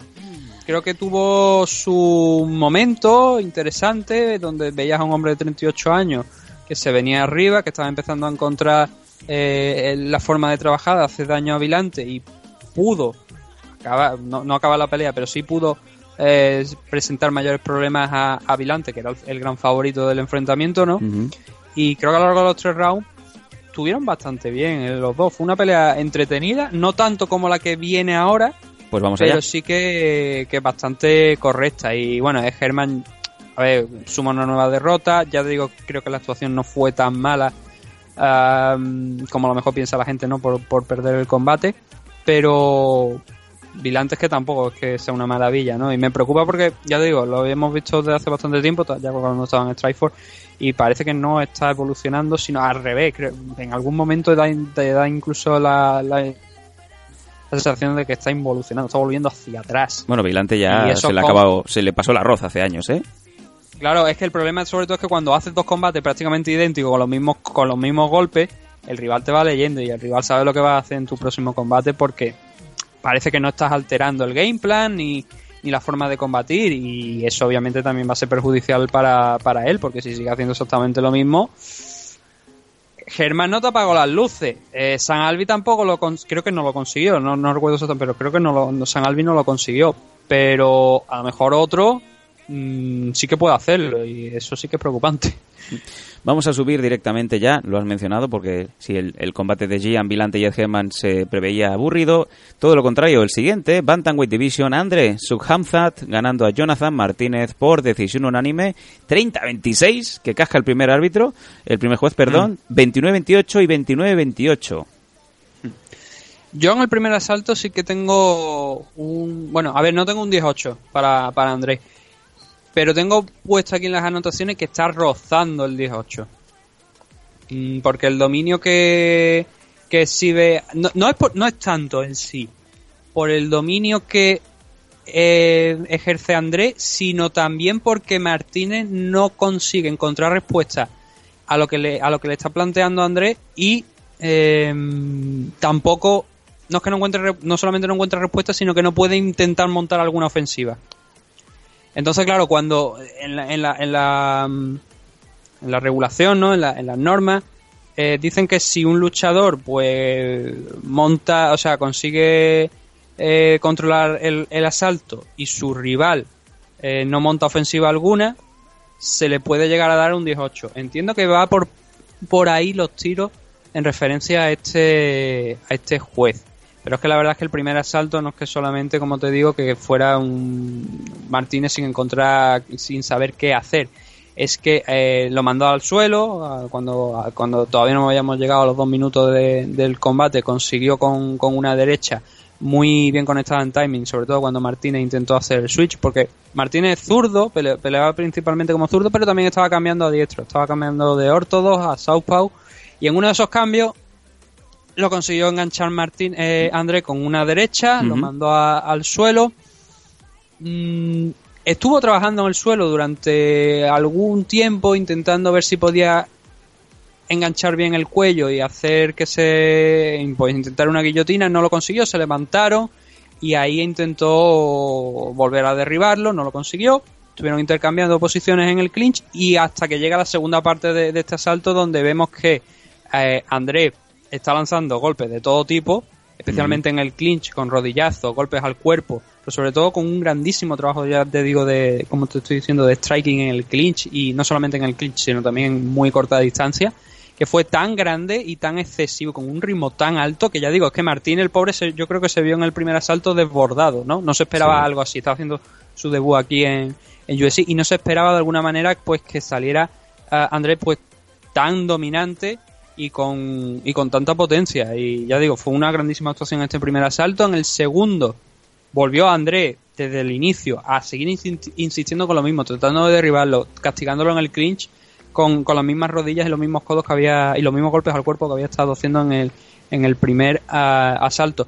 ¿Qué es lo que pasa? Que tanto en el primero como en el segundo, si bien el trabajo tú lo veías que lo estaba haciendo, había muchos golpes de ellos que impactaban en la guardia de, Martínez. Simplemente ponía las manos arriba, soltaba a lo mejor también, lo, intentaba proteger el hígado, las costillas de alguna manera como podía con los brazos y encajaba los golpes ahí. Es verdad que esos golpes no te los llevas a la cara, no te los llevas al cuerpo, con lo cual no hacen el mismo daño. Pero sí que conforme van pasando los asaltos, los minutos y te van y insisten en esos golpes y te van llegando todavía a la guardia y te van llegando a la guardia, Sí. lo que pasa es que también se te cansan los brazos. Normal. Que esto es algo que también nos, nos lo comentaba Dani alguna vez, si lo tuviéramos aquí hoy, precisamente estaría de acuerdo con, con esto. Desde te van sí. haciendo daño, quieras que no te van haciendo daño, tus brazos pesan y cada vez que te están golpeando, ¿no? Y, y eso lo lo- también lo sabía Andrea, a pesar de, como te digo, la gran defensa simplemente con la guardia, pero estaban, estaban llegando los golpes, obviamente estaban llegándole, ¿no? Eh, hay un momento donde Martínez, eh, en este segundo salto, es donde cambia el, el- el, eh, también el ritmo del combate, porque Martínez se ve por primera vez en una posición favorable en el enfrentamiento, cuando consigue con un body lock derribar a, a André y demostrar que puede hacer algo. Porque no había encontrado respuesta hasta ese momento, pero demostró que con ese derribo que podía todavía hacer algo y tenía su oportunidad. Eh, ganó la espalda, de hecho, de, de André, soltando puñetazos y, y codazos de arriba con un buen gran ampau. Ujú. Andrés se levantó cuando quedaba un minuto eh, y a partir de ahí pues el round no fue a mucho mayor, ¿no? Hay dos partes bien diferenciadas en este round. El dominio en el striking de Andrés y luego en el suelo el buen trabajo que hizo eh, Martínez. Yo tengo mis dudas de... O sea, yo aquí hay... mm, es un round tan cerrado que tengo las tres posibilidades completas. O un 10-9 para Andrés, que fue lo que yo le di, porque quizás ese trabajo de striking es más llamativo. Pero también entiendo un 10-9 a Martínez, como creo que alguno de los jueces ha, ha otorgado. Y además podría llegar hasta considerar un 10-10 como, como lo más justo. Porque, Madre mía. Claro, porque ambos, ambos demostraron dónde estaba su, su fuerte en este combate. Uno demostró su fuerte arriba y el otro demostró que podía trabajar bien abajo. Entonces entramos en la valoración de ver que el- cada uno estuvo bien en una faceta, ¿no? En, en- en una de las partes del combate. Uno arriba, el otro abajo. Y es complicado el punto de este segundo asalto, pero ya digo, eso no, no, no quita que en el tercer asalto nuevamente Martínez ya salió presionando porque había visto que podía intentar derribar a André, pero no lo consiguió de la misma manera que había estado haciéndolo en el, en el asalto anterior y Andrés volvió a la carga con el striking que le había sido efectivo en los primeros eh, dos asaltos. Incluso, además, mm, tuvo un momento donde consiguió derribar eh, a, a Martínez a falta de minuto y medio, a- a aterrizar en side control. Martínez le dio la espalda, saltó sobre el André y lo que pasa es que en el momento de saltar saltó demasiado. Eh, eso lo aprovechó Martínez para, dar- para darse la vuelta, revertir la posición. Aún así, André había agarrado uno de los brazos intentando un arma por abajo, pero no, no pasó a mayores y, y el combate llegó al, al final con lo que yo creo que fue otra gran actuación de André en este tercer asalto, en un combate general bastante entretenido, que puede ser un 30-27, un 30-26, un 29-28, pero en cualquier caso no cambia lo que fue el, el resultado del combate y el que creo que es justo ganador, que es André en esta pelea. Después de un gran enfrentamiento contra Sin O'Malley, donde también podía haber finalizado aquella aquel enfrentamiento Sí. por la lesión de Sin, pero no lo consiguió, nos ha demostrado que sí que tiene nivel, que aquello no fue una pelea, una casualidad, que, que tiene con- tiene habilidades especiales y, y vamos a ver hasta dónde puede llegar en la división. Seguiremos de cerca, como siempre, a Andre Suhamzat, ya lo ha dicho Nathan, su combate con Sean O'Malley fue, bueno, un, un paréntesis. Seguimos subiendo. En directo ahora mismo y es un GIF que me acabas de pasar, ¿no? Te he pasado ahora mismo un GIF muy interesante en donde han hecho una captura. Yo creo que tendríamos que compartirlo en, Esto, esto es de muy mala leche. es en MM Adictos, eh, lo hemos comentado, siempre comentamos esa icónica escena de Lopetegui cuando empezó en la sexta, eh, dando pues un poco la alineación del partido, o vete tú a saber qué chorrada estaba comentando en aquel momento, mira la pantalla y de repente pues se desvanece, ¿no? Pues al- alguna mente enferma ha puesto encima de la pantalla, pues como si fuera Florentino Pérez llamando, ¿no? La llamada de Sí. Florentino Pérez se gira a Lopetegui, ve el teléfono y cae muñeco. Es lo que ahoga el amor por ella. La estoy buscando, ya quiero verla. Estoy perdido y no sé qué hacer. Y me ha dejado una huella. Me Nathan, si tú fueras Lopetegui, eh, pondrías el teléfono en modo avión 12 días. Yo le pegaba, yo le pegaba fuego, o sea, yo Al le- móvil. quitaba la batería, ¿no? Me hacía un GTG, ¿no? Que conocemos nosotros. no se encuentra disponible. ¿Qué joder? Oye, GTG, que están despidiendo a mucha gente de la Mira, WWE. Eh, Teléfono por la ventanilla y al carajo. Me han mandado- puedes- no sé, como como eh, el guía este de, de- de- del, del chaval este que se apunta a la cabeza, ¿no? Sí. Que como inteligente, ¿no? Pues dice, no, no, no, no puedes despedirte si no coges el es teléfono. verdad, el, el chico este de color del bigotito que se parece un poco a, a Alfonso Ribeiro, ¿no? A Carton Banks. Yo creo que hacía cierto partido de Eddie Murphy en sus primeros años. También, también, venga, vam- vamos a seguir subiendo que, que íbamos bien. Buen combate y rápido, que es lo que nos gusta, el que nos viene ahora en la Light Heavyweight. Misha Cirkunov ganando a Patrick Cummins por Triangle, Arm Triangle Choke Submission en el primer asalto. No sé hasta qué punto la gente eh, celebró la victoria de Circuno porque es eh, canadiense de adopción, por decirlo de alguna manera, porque fue allí muy joven con 12 años, o porque la gente estaba harta de decisión tras decisión. Es verdad. Pero no sé hasta qué punto entraron en juego los dos factores. Es verdad, es verdad. Pero sé cuando consiguió su, cuando se subió a la jaula a celebrar la victoria, el público celebrando, y digo yo, hostia, eh, yo también lo celebro, porque por favor, por primera vez en la main car hemos visto una decisión, ¿no? Qué difícil, sí, sí. Eh, y estuvo, a ver, el combate fue corto, eh, Circuno hizo lo que tenía que hacer, no hay mucho mucha lectura. Camin fue a, demostrar lo que demostró, o lo que le valió el entrar de alguna manera en USC, no solamente eh, esa rivalidad que tuvo con, con, Daniel Cormier. Creo que de hecho me parece que le ganó un combate de Gremlin a Daniel Cormier, sino eh, ese, eso, el, el, Gremlin, ¿no? Que, que- era lo que le, valía. Y él, eh, Camin salió con ganas de guerra, falló el swing que lanzó, el golpe que lanzó, circuló casi el, tengo yo aquí puesto con el rec. ¿En qué coño estaba pensando yo? Circuló casi con el rec. Ahora ya he olvidado cuál fue la secuencia posterior a ese fallo del swing. Creo que supongo que sería intentar noquearle o algo. Sí. Eh, pero eh, sí que es verdad que Kumi, que Camin, Kum- Kumis, Madre de Dios, Camis está. intentó derribarlo, eh, eh, no fue efectivo, o sea, cerró el body lock, intentó derribarlo, barrer la pierna con un trip, intentó mandarlo al suelo, pero Circuno le echó mano por encima al cuello como buenamente pudo. Y son dos, dos luchadores bastante altos, con lo cual la posición pues era incómoda para uno y para otro. Eh, de hecho, también Camin, eh, Circuno estuvo intentando castigar a Camin, que seguía con ese empeño de ese- utilizar ese body lock para intentar barrerlo y llevarlo al suelo, pues le estuvo castigando los riñones con golpe. Ujú. Eh, Circunod en, en ese momento ya dejó de ir ese lock que tenía alrededor del cuello, que tampoco es que estuviera muy cerrado, ¿no? Porque no conseguía eh, lo que él quería. Soltó algunos rodillazos al cuerpo y entonces cuando eh, barre Circunov, cae en el mount y muy rápido cierra los brazos alrededor del, cuello de, de, de, de Arm Triangle Choke, saltar al lateral para aplicar más presión y buenas noches señora que diría Bertino Osborne Sí, señor. porque no, no había manera de salir de, de ese intento de sumisión y a Cummins no le quedó más remedio que, que, que palmear, que tapear para, para dar por finalizada la pelea. Eh, habíamos comentado que este era una- un combate que ambos necesitaban la victoria, sobre todo desde el punto de vista a lo mejor de Cummings era más necesaria porque una derrota aquí sí que le dañaba, Circuno pues a lo mejor podía tener todavía un poco más de, de manga ancha, ¿no?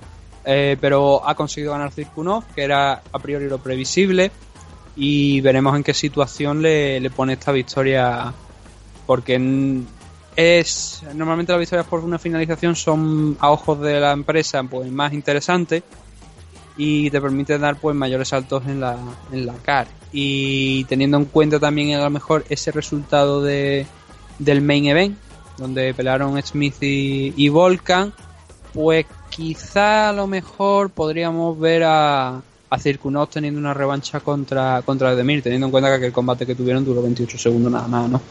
Y que hemos visto pues que Circunov es más que 28, esos 28 segundos donde acabó noqueado, ¿no? Que tiene mucho más dentro de él. Entonces entran, entran en juego ese detalle. Quizá a lo mejor Odemir, obviamente Odemir va con la derrota en el main event, no estamos adelantando, pero el, el perdió en el main event, va a caer varios puestos en la en los rankings y ahí es donde vamos a ver a ver si le dan esa oportunidad a Circunov o tiene que pasar antes por otros rivales. Pero oye, a mí me gusta el, trabajo que hizo ayer Circunov. Históricamente a mí me ha gustado lo que lo que ha ido proponiendo con el, a la hora de- del suelo, de las sumisiones que tiene. Y confío en verlo pues más eh, con más confianza, ¿no? Después de esta victoria de Patrick, ante Patrick no, no, no. Afuera lo malo, no, no, no. Yo no quiero nada malo, no. ¿Qué coño le pasa hoy al, Malo, al- malo lo que viene ahora. ¿Qué coño le pasa hoy al chimpancé que está con las canciones? ¿Qué ha cogido hoy la cadena dial? Podrido las flores aquí ahora. Yo no quiero rosas, soy el león que Ah, se ya, comió ya. las mariposas. Ya, ya, ya. Nathan ya, Ya, ya está, ya está, ya, ¿Ya está, está? ¿Ya está? En la última edición de, de Operación Triunfo hay dos de Cádiz, pero me da igual. venía bien traído, venía bien traído. Pero son, serán de Cádiz, pero no son asiáticas. Pero si me toca, toca, toca. cantar esto tampoco. Bueno, vámonos a uno de los dos combates más comentados antes del evento en sí. ¿Por qué, ¿Por qué tengo que tragarme esto? El amigo Nathan tuvo que tragarse un combate que llegó a decisión y que venció Michael Johnson en un catchweight de 147 libras al amigo de Conor McGregor, Artem Lobov, por 29-28, 29-28 y 30-27. Cabe decir, Nathan, que antes del combate, eh, Anthony, Anthony Johnson, sí. Eh, Michael Johnson eh, venía con una libra sobre el límite de peso impuesto de las 146 libras.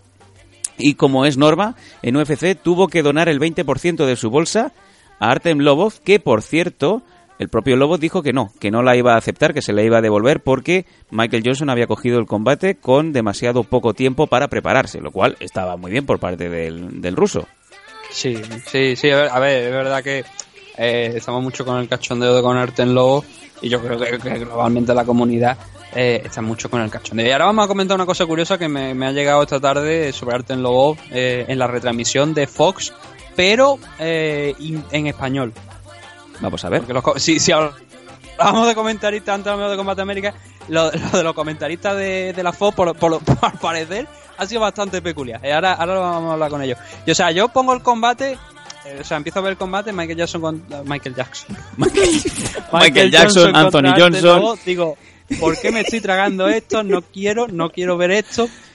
Y efectivamente empieza el combate, veo a Arten Lobo y digo, si es que es amorfo. O sea, es como un puto homúnculo. Nathan. Tiene los brazos cortos. Es verdad, el que tiene los bracitos cortos es verdad. Tiene los bracitos, los bracitos más cortos que Chris Benoit. Que para eso no, no tuvo problema en tener los brazos cortos. sí, hombre. Venga, va, tira, tira, tira, tira, tira, tira, tira.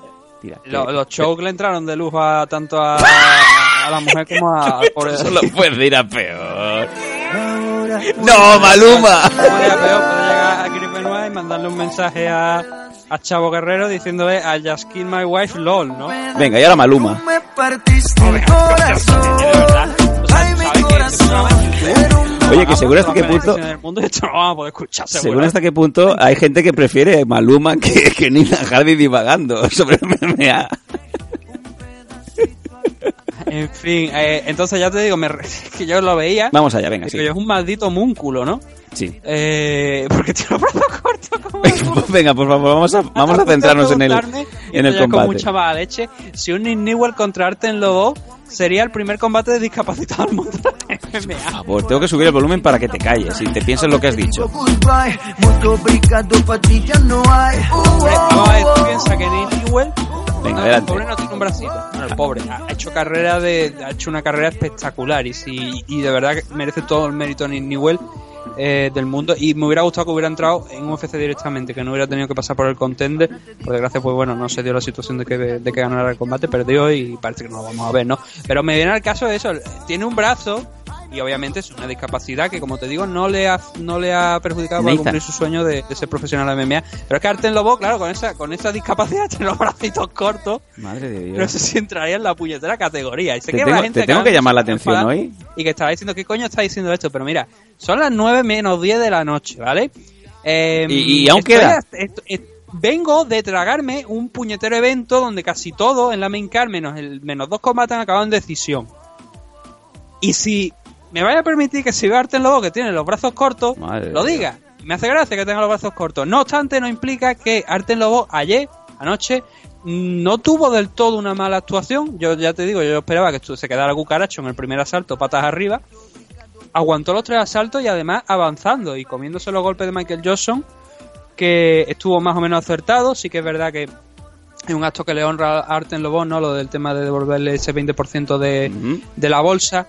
Eh, teniendo en cuenta, pues bueno, que había aceptado el combate, como tú bien has dicho, en poco tiempo y también se entiende que ese cien- esas 147 libras, pues él lo había intentado, pero obviamente era una situación excepcional. Bien. Eso honra a Arten Lobo. Y el combate en sí es una victoria, yo creo que bastante clara para, para Michael Johnson. Eh, Lobo pues tiene su, lo típico, su golpe, ¿no? A lo mejor que lanza y que consigue impactar, pero esas manos abajo, eh, yendo de frente hacia Michael Johnson, entiendo en parte a lo mejor que, o sea, forma parte de su estrategia y volvemos a lo de los bracitos cortos. Pesado que estás hoy. Porque, sí, pero es que es verdad, es que, o sea, obviamente el reach de, del señor eh, brazos cortos es, es una, es- le perjudica, cojones, el que no lo quiera ver, pues no, y no, no, no, no, es que no, no se puede explicar de otra manera. Sobre todo contra Michael Johnson, que tiene además bastante alcance. Entonces, tener los brazos abajo es una manera también de, eh, primero, provocar a tu rival y segundo, en el provocando a tu rival, si falla, puedes tú conectar de, vuelta. Y además, el rival muchas veces, también al tener las manos abajo, no va a ver exactamente por dónde vienen los golpes. Con lo cual es una estrategia bastante inteligente de arte en Lobo. Lo que pasa es que, claro, eh, es complicada, es una estrategia difícil. Eh, requiere mucho timing, eh, requiere muchas habilidades que Arten Lobos, pues, por desgracia, igual no tiene. Y que obviamente al tener especialmente, pues, eh, esa, esa distancia, ese reach, eh, que mm, no es tanta como la de sus rivales, pues le puede perjudicar bastante. Aún así, como te digo, creo que Arten no estuvo del todo mal. Eh, estuvo avanzando casi los 15 minutos que duró el, el combate. Pero Michael Johnson se demostró mucho más efectivo a la hora de, pues, de lanzar el jab, porque simplemente tenía que hacer eso. Con la distancia, la diferencia de, de reach que había entre los dos, solamente tenía que lanzar el jab, ir marcando puntos. o si se le acercaba mucho, pues igual también podía insistir con alguna alguna izquierda. pues, Michael Johnson es, zurdo, podía lanzar alguna izquierda más también para intentar hacer daño. Pero se le veía muy cómodo a- de alguna u otra manera a Michael Johnson. Es un combate que ya te digo, no, realmente no hay una diferencia enorme, ¿no? Que tú digas, hostia, pues le ha pegado una paliza. Pero sí que iba sumando muchos más puntos de los que Arten Lobo pues, fue sumando a lo largo del combate. Creo que es la última oportunidad de Arten Lobo en, en UFC. Creo que debería ser, de hecho, la, la última oportunidad porque ya nos ha demostrado pues que no hay mucho más donde rascar. No, y que se quería ir al boxeo también. Hacía meses que lo, que lo iba avisando. Y sobre todo porque yo creo que, a ver, eh, todo el mundo estamos de acuerdo en que Arten Lobo ha hecho carrera de, primeramente, entrar en el Ultimate, en el Ultimate Fighter, pero también, sobre todo, eh, ese gran apoyo que ha sido Conor McGregor a su carrera. Sí, sí. Pero hay un punto donde eh, el apoyo de Conor McGregor ya eh, empieza a no ser suficiente para mantener a un luchador dentro de la empresa.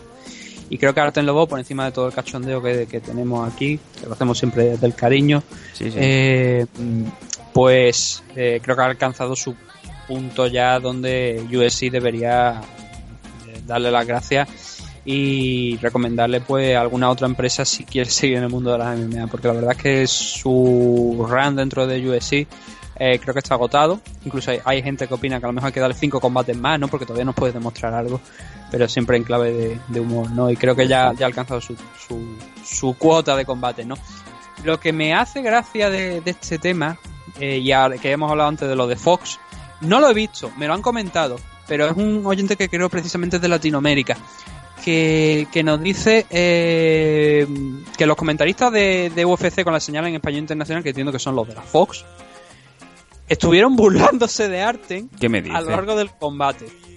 Eh, dice, nos dice este oyente, Mario, dice, ni siquiera trataban de vender que estaba en UFC por algún mérito propio, en particular riéndose de su récord. Madre de Dios. Yo no sé, no, nos dice más todavía, Mario dice, yo no sé si UFC no está tan encima de la transmisión en español, pero lo de ayer fue chistoso, inclusive bromeando si el tipo, si el tipo estaba más preocupado de su mal récord general o el mal récord en UFC, encima diciendo que no tenía el nivel para bajar la guardia, dándoselas de chulo.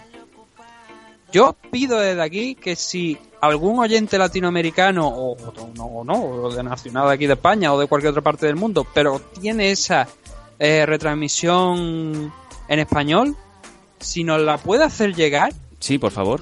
te lo agradeceré eternamente porque quiero ver cómo, cómo los comentaristas en español eh, han puesto de vuelta y media arte en Lobo. Primero porque me... yo- a ver, yo lo estoy haciendo aquí, tú sabes, esto, esto es MMA adicto. Obviamente Sí, no voy a sentarme no, no. en una mesa de comentaristas, faltarle el respeto a Arte en Lobo. Como te digo, aquí también estoy de cachondeo, pero no voy a decirlo en un, en un combate, en, en- a la hora de comentar un combate suyo porque creo que es poco profesional, ¿vale? No, no, y nos diría mucho de nosotros, desde luego, que no nos tomamos esto en serio. Y por eso te digo que, bueno, yo nunca me lo he tomado en serio. No, tú no. El tema es que, claro, hacerlo en una retransmisión de un combate de UFC, reírte de un luchador de, de esa manera, pues está bastante feo. Es, es bastante feo porque estás en tu entorno de trabajo y tu entorno de trabajo es hablar de los luchadores, pero no se llega. Una cosa es que critiques si tiene más nivel, menos nivel, pero reírte de él eh, creo que es demasiado. ¿no? Ya digo, habrá gente que diga, pues tú lo estás haciendo ya, pero yo lo estoy haciendo aquí. Obviamente que esto es un ambiente diferente, esto es MMA adicto, lo hacemos con más tranquilidad.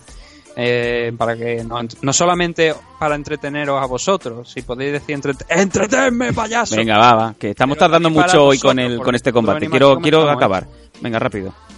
Mm, No, eso simplemente, que si alguien tiene esa grabación del combate de arte en Lobo con los comentarios inter- internacionales, si no, porque creo que no está en el FIPA, me parece. Pero si, si buscaré a visitar. Si no, que, que si la tenéis y no la podéis hacer llegar, pues oye, de verdad lo agradecemos porque ya, ya sí por simple curiosidad, ¿no? De escuchar a ver qué es lo que, qué es lo que ha pasado con esos comentarios de, de arte en Lobo y eh, con los comentaristas españoles de la señal internacional. Mm. Venga, vámonos, vámonos ya directamente al, al combate, al estelar. Anthony Smith ganando a Volkan Oezdemir, Light Heavyweight Division, Rear Naked Choke en el tercer asalto, Submission. Y un combate en donde, hablando eh, antes de, de sentarnos en la mesa, Nathan y yo, lo- ambos teníamos en mente que el combate era a tres asaltos y no a cinco, ¿no? Que no era Sí. un combate mm, de título y es que ya desde ya hace mm, bastante tiempo UFC ha decidido que todos los combates que se van al estelar tienen que ser de cinco asaltos aunque no haya ningún cinturón de por medio. Sí, yo es que apagué el cerebro y, y pensaba que, que a la hora de hacer los pronósticos también pensaba que las- el combate era tres asaltos. Sí, sí. Que, que no era cinco, pero claro, luego cuando vi, digo, cuando, cuando, cuando empezó el combate, digo, hostia, no, espérate, que espera, espera, espera, que el combate es a cinco. Entonces sí que a lo mejor hubiera dado otro pronóstico diferente, porque yo di a, a Volkan ganando por KO en el segundo asalto, pero también te dije en la previa que normalmente cuando estos combates se dan de dos noqueadores profesionales eh, con muchos KO a su espalda, el combate suele ir a decisión porque se tiene mucho respeto entre ambos. Estábamos en el tercero y casi al final faltaban apenas 30 segundos creo para acabar el, asalto cuando se produce la, finalización de Anthony Smith sobre Volkan.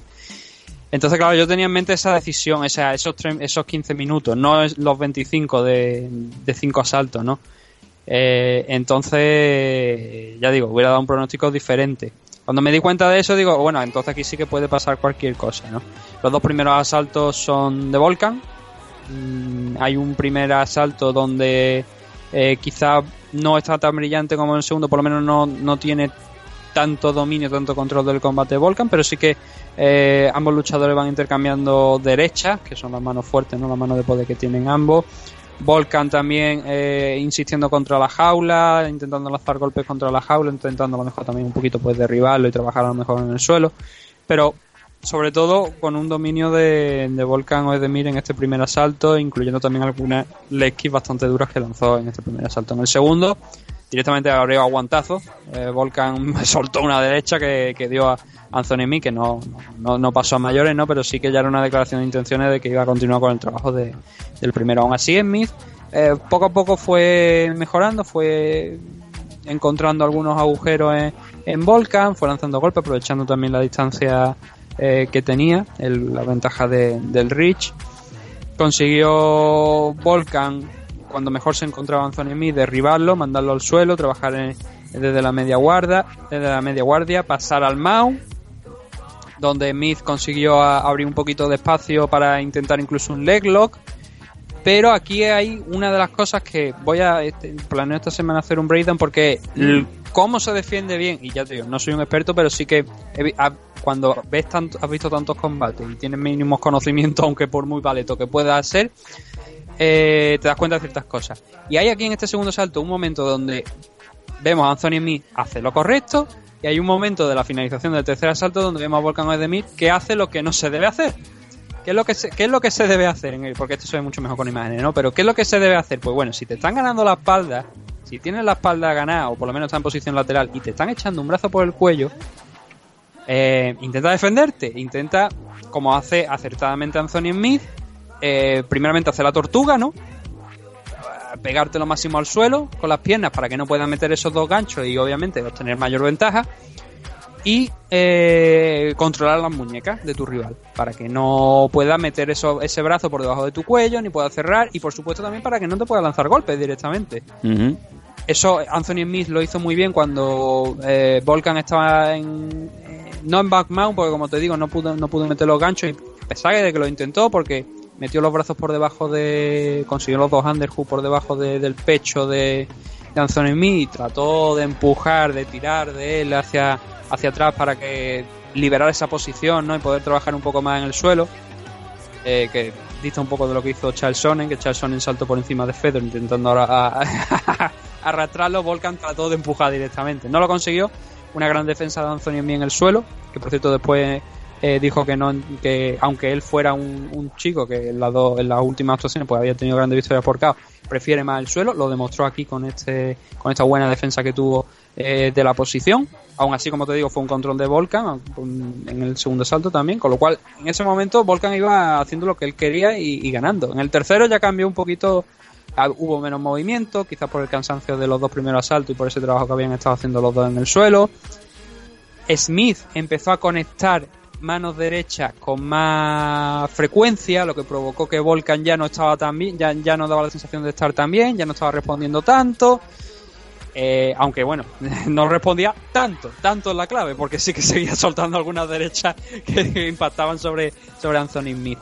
A pesar de eso, eh, un gran takedown de Smith le lleva al back control, a control en la espalda, a meter los dos ganchos por dentro, y aquí viene lo que no hay que hacer, que es no defender ese intento de sumisión, ese rear naked choke, especialmente cuando tú ves que te están metiendo los brazos por debajo del cuello y ni te molestan intentar defenderla, agarrar las muñecas o pelear eh, la posición o las manos. Volkan no lo hizo y cuando se dio cuenta o cuando consideró que era oportuno defenderse fue demasiado tarde porque ya Anthony Smith tenía cerrado el rear naked choke y solamente le quedaba apretar y poner a dormir a, a- a dormir a Volkan Ozdemir. Sale una rima, pero fue tal cual. Eres el, el Eh, arcano de Málaga. Sí.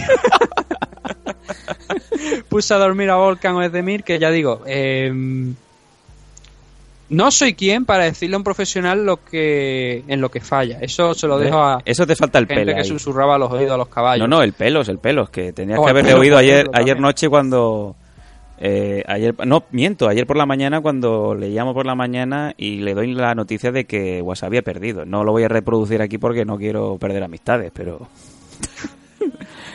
lo dejo ahí. Pero se puede decir la segunda parte al menos. En la que pregunta. Eso sí se puede decir. No, había dos, había dos cosas. La primera Sí, no la voy a había- decir. Pero hombre, obviamente es el pelo. La el pelo primera- del pelo, la Ya primera no nos la voy a decir. Pero la segunda pregunta del pelo que tú me enseñaste fue la que me llamó mucho la atención. Fue como, ah, bueno, ha perdido. ¿no? Ha perdido, no pasa nada. ¿Ya la han echado?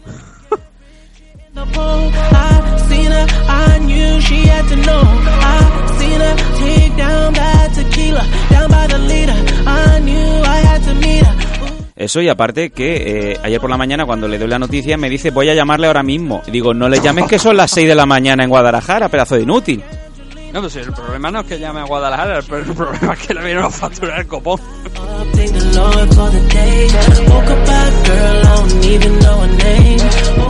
Eh, vamos, que el pelos de life coach no sirve, ¿eh?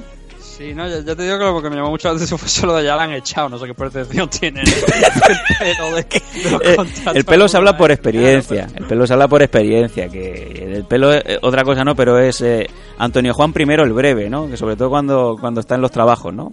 Siempre lo echan al primer día y no sabe por qué. Luego cuando llega a casa y se abre los bolsillos, ahora se acuerda de por qué, ¿no? En fin. Sí, como... co- co- no sabe por qué lo echan, pero cuando se mira la mano tiene el diente de uno, ¿no? Como magreco clavado. Venga, va. Pero eh, es ese, ¿no? Es el Rápido, tema, sí. eh, que Volkan Ozdemir, no sé si por cansancio, no sé si porque... eh, no sé, o sea, incluso yo creo que por cansancio intentas defender algo. No, no a lo mejor no puedes a lo mejor tu físico defender mucho, pero yo creo que algo sí que intentas. Entonces, como te digo, no, no quiero eh, parecer darme de, de lo que no soy, o, pero sí que es verdad que es algo que, que es básico, que consideramos después de tantos años viendo este deporte y hablando de él y, analizando combate, que eso es básico y que Volkan Ozdemir ayer pues pasó completamente de, de intentar defender ese rear naked choke. No hubo, como te digo, ni intento de mejorar la posición, que eso sí que lo puedo eh, em, meter dentro de la categoría a lo mejor del cansancio que arrastraba ya en este tercer asalto, pero sobre todo ese intento de defender el takedown aunque fuera con las manitas. Es que no hubo ni el más mínimo intento hasta que ya fue demasiado tarde y ya estaba pues con uno de los brazos por debajo del cuello y solamente tenía que cerrar el otro, que tampoco es que hiciera mucho por controlar ese. Normalmente es más fácil controlar que tienes por debajo del cuello, ¿no? Que, el otro porque lo tienes más a mano de, tu, mano, valga la redundancia. Pero es que no lo intentó y claro, fue la finalización. Ujú. Yo te digo, haré, voy, a- quiero hacer el, el breakdown sobre- o sea, de esto para enseñarlo, Sí. porque creo que es algo bastante evidente y que mm, no es que le cueste, obviamente le cuesta la derrota a Volcan, ¿no? Pero me gustaría saber por qué.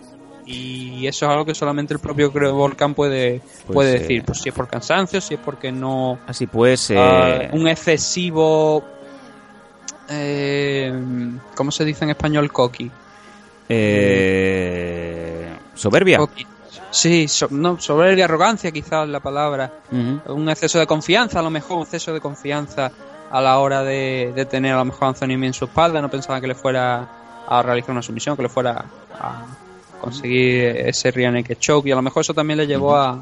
Bueno, pues eh, durante la semana estar atentos que en las redes sociales de Meme Adictos porque en breve, en unos días, Nathan subirá ese breakdown en donde, desde su humilde punto de vista, pues analizará el porqué de la victoria de Anthony Smith sobre Volkan Oezdemir.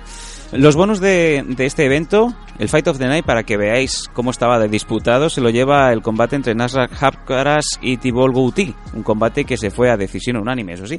Y las actuaciones de la noche, una para Anthony Smith y otra para Andot Maggi, 50.000 dólares cada una. Y un evento, pues bueno, mm, que hizo medio millón de dólares y hizo una asistencia de 6.000 espectadores en Moncton. No está mal para ser un, un evento catalogado como pequeño, ¿no?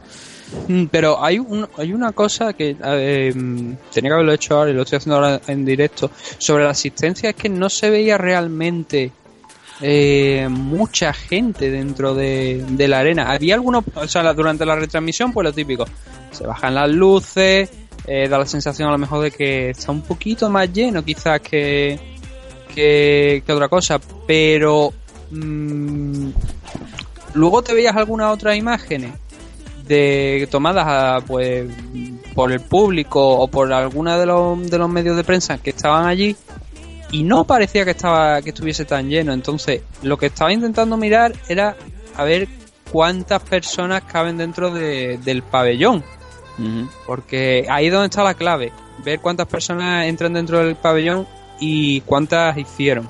Bueno, Pero no encuentro, como te digo, el, el dato de, de, de la arena de, de Moncton. de Moncton, con lo cual no, no, no puedo hablar sobre ello, pero eso sería interesante también de analizar. Voy a mirar, ya te digo, no ahora, pero miraré a lo largo de estos días a ver si, si encontramos el, el número de personas que, que entran y a partir de ahí pues diremos a ver cómo ha ido realmente la puerta de UFC. Cerramos aquí la carpeta del evento de Moncton. La semana que viene tenemos el UFC 230, que es un evento muy importante, en donde ya sabéis tenéis ese combate por el título de los pesados entre Cormier y Derrick Lewis, amén también del combate en la middleweight entre Chris Weidman y Ronaldo Jacare. Por cierto, ya le avanzo a Nathan que no voy a estar el domingo siguiente, así que podríamos quizá repetir la fórmula que hicimos no hace muchas semanas, que de hecho fue posiblemente el programa con más audiencia de, los últimos eh, años en MM Adictos. Podríamos quizá abrir aquí una, una posibilidad para que algunos oyentes o algunos eh, exper- expertos dieran también un poco su punto de vista, su parecer ¿no? sobre, sobre la cara en sí. Lo iremos moviendo durante la semana, pero cuanto menos... Pero ¿cuándo, ¿cuándo es que no está en...? Este próximo domingo no puedo eh, estar en el programa porque tengo mm, que cubrir un evento de lucha libre americana en el Palace San Jordi de Barcelona.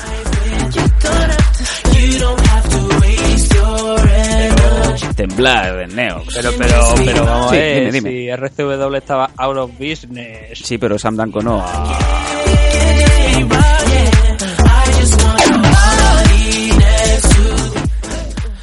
Gold Digger. Hustle. Hustler, soy un hustler de la 400 vida. euros por comentar, eh, bueno. Lo sé, soy un hustler de la vida. Así que bueno, ya durante la semana iremos anunciando y posiblemente si estáis interesados, ya os aviso, si sobre todo si sois suscriptores tenéis, sabéis, la, la prioridad para, pues quizá sería buen momento para hacer otra mesa de debate, sobre todo mm, a, toro pasado de este UFC 230, en donde me imagino que muchos tenéis, como bien he comentado, ese interés especial por ver el combate entre Cormier y, Derrick Lewis. Lo iremos moviendo. Eh, ahora sí, nos quedan ya apenas eh, últimos minutos y me gustaría leer, ya que nos han mandado muy amablemente la nota de prensa del evento del Slam Arena que se celebró este pasado mm, día 27. Ayer. Sí, ayer. Este pasado día Esto era, lo que 27. te, esto era lo que te iba a interrumpir antes cuando ha empezado con los patrocinadores porque creía que esto iba antes del evento. No, no, no, vamos a, vamos a leer en- rápidamente los, los resultados, ¿no? Que por cierto, hay que dar las gracias, y yo desde aquí lo digo públicamente, a la gente de Media Press Global. Son el mejor medio de comunicación con los que hemos trabajado en muchos años. O sea, felicidades a la gente de Media Press Global, a Vicente Pérez y a Laura Cambil por el trato y sobre todo por la celeridad. Me estaba yo ayer bajando del coche, bajando la papa, eh, cuando salí a cenar con, con el cerdo de mi compañero el pelo. Y ya tenía en mi, en mi correo, tenía ya la dirección con, sobre todo con la nota de prensa, las fotos y los resultados. Esto, oye, esto facilita un montón el, para cualquiera que quiera trabajar en esto. O sea, Sí, desde, desde eh, aquí, es- felicidades.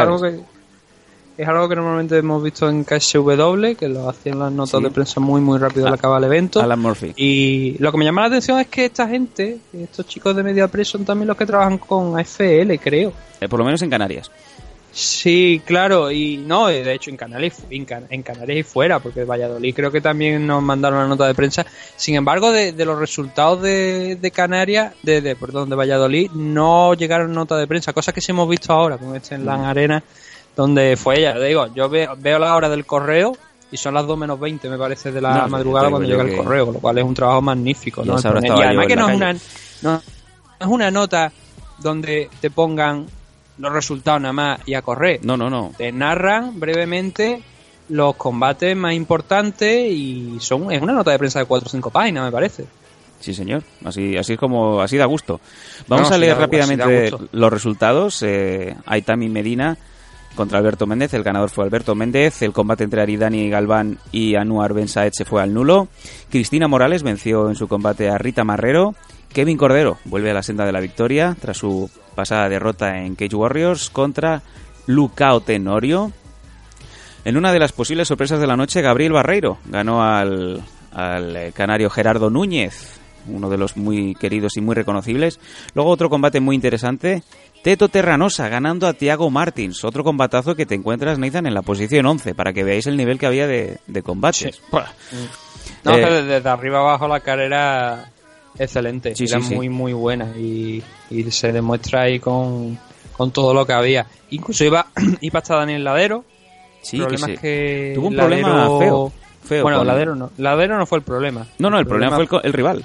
Efectivamente, el problema fue el rival que eh, se hizo un Hanakimura. ¡Oh, qué hijo de puta! Lo que se conoce como tengo que coger el avión, pero ahí se me ha pasado. Y le compran otro segundo billete de avión y también lo pierde. Ahí me han retenido en aduana o en la inspección policía de turno. Entonces, claro, ¿hasta qué punto eso es cierto o no? Eh, y el pobre de Ladero, pues bueno, al final se quedó sin rival y sin poder debutar en el mundo de la MMA, pero bueno, Se Ladero quedó- va a tener muchísimas más oportunidades y opciones de debutar y de seguir peleando ahí. que Se quedó no entrenando con, con Darwin Rodríguez, así que bueno, de, de, de todo se hace algo positivo, ¿no? Mm.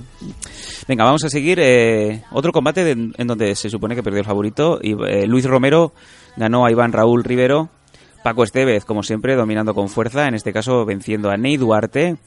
Gil Catarino ganando a Wilber Popa. Alcoraz Caballero, uno de los también primeras lanzas, ganando a Rubén Lee. David Peña ganando a Anas Muktader. Omar Santana ganando a Aires Benrose. En uno de los combates de la noche, Dani Requeijo ganando un nuevo cinturón, en este caso ante Guillermo Cadena. David Ruiz ganando a Manuel Fernández, Máximo Suárez ganando a Serginho Canters y en la estelar de la noche Juanma Suárez venciendo con bastantes dificultades, por cierto, a Jorginho Filio. Bueno, a ver, no esperan menos, no esperan que, que no sea. Si fuera, si no hubiera dificultades, si no hubiese habido dificultades en el día de ayer, donde todos los rivales eran muy, muy, muy difíciles, muy competentes, eh, entonces, niño, enciende, saca la bandera, vámonos a, directamente allí a Estados Unidos a hacerle la puñeta a Dana White en su casa, ¿no? Pero los combates de ayer, ya te digo, la CAR era buena. Estaban los mejores de aquí, pero también estaban, no, hombre, obviamente no los mejores de fuera, porque eso están en las compañías en las que están, pero sí que lo mejor de lo que queda fuera. Y eso es un nivel muy alto. Sí, muy sí, alto. sí, sí, sí, y, y quedó demostrado ayer con grandes combates, grandes peleas, la derrota de Gerardo, de, de Gerardo Núñez.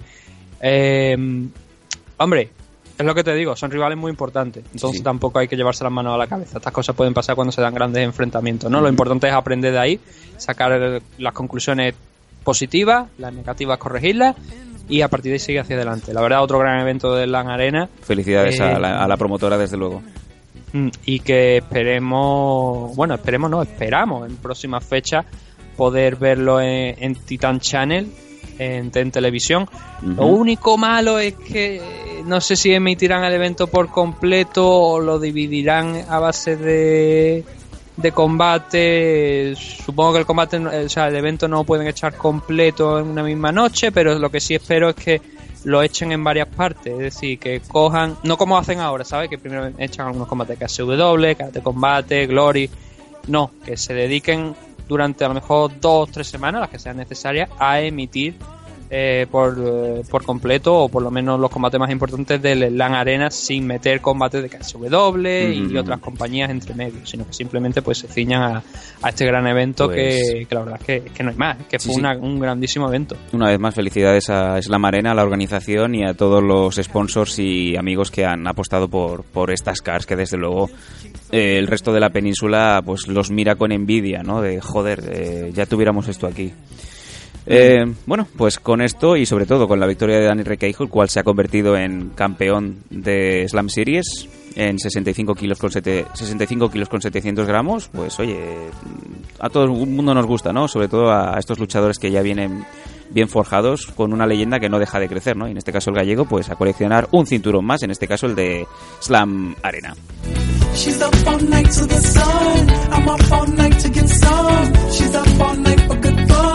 I'm up all night to get lucky. We're up all night to the sun.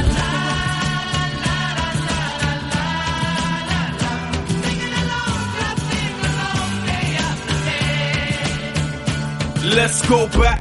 Sonando el Shapeshift, clásico Shapeshift que denota que eh, Judy, Julen, Ju, Juen Lopetegui, Lopeplegui, eh, está, eh, hoy ha cogido el timón y no lo suelta.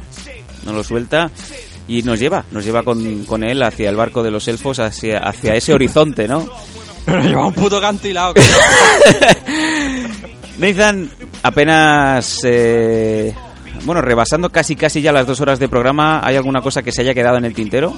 ¿Algo que quieras decir en estos últimos segundos de programa? La verdad que mucho. O sea, eh, Juan, pues, en Sam defendió el cinturón.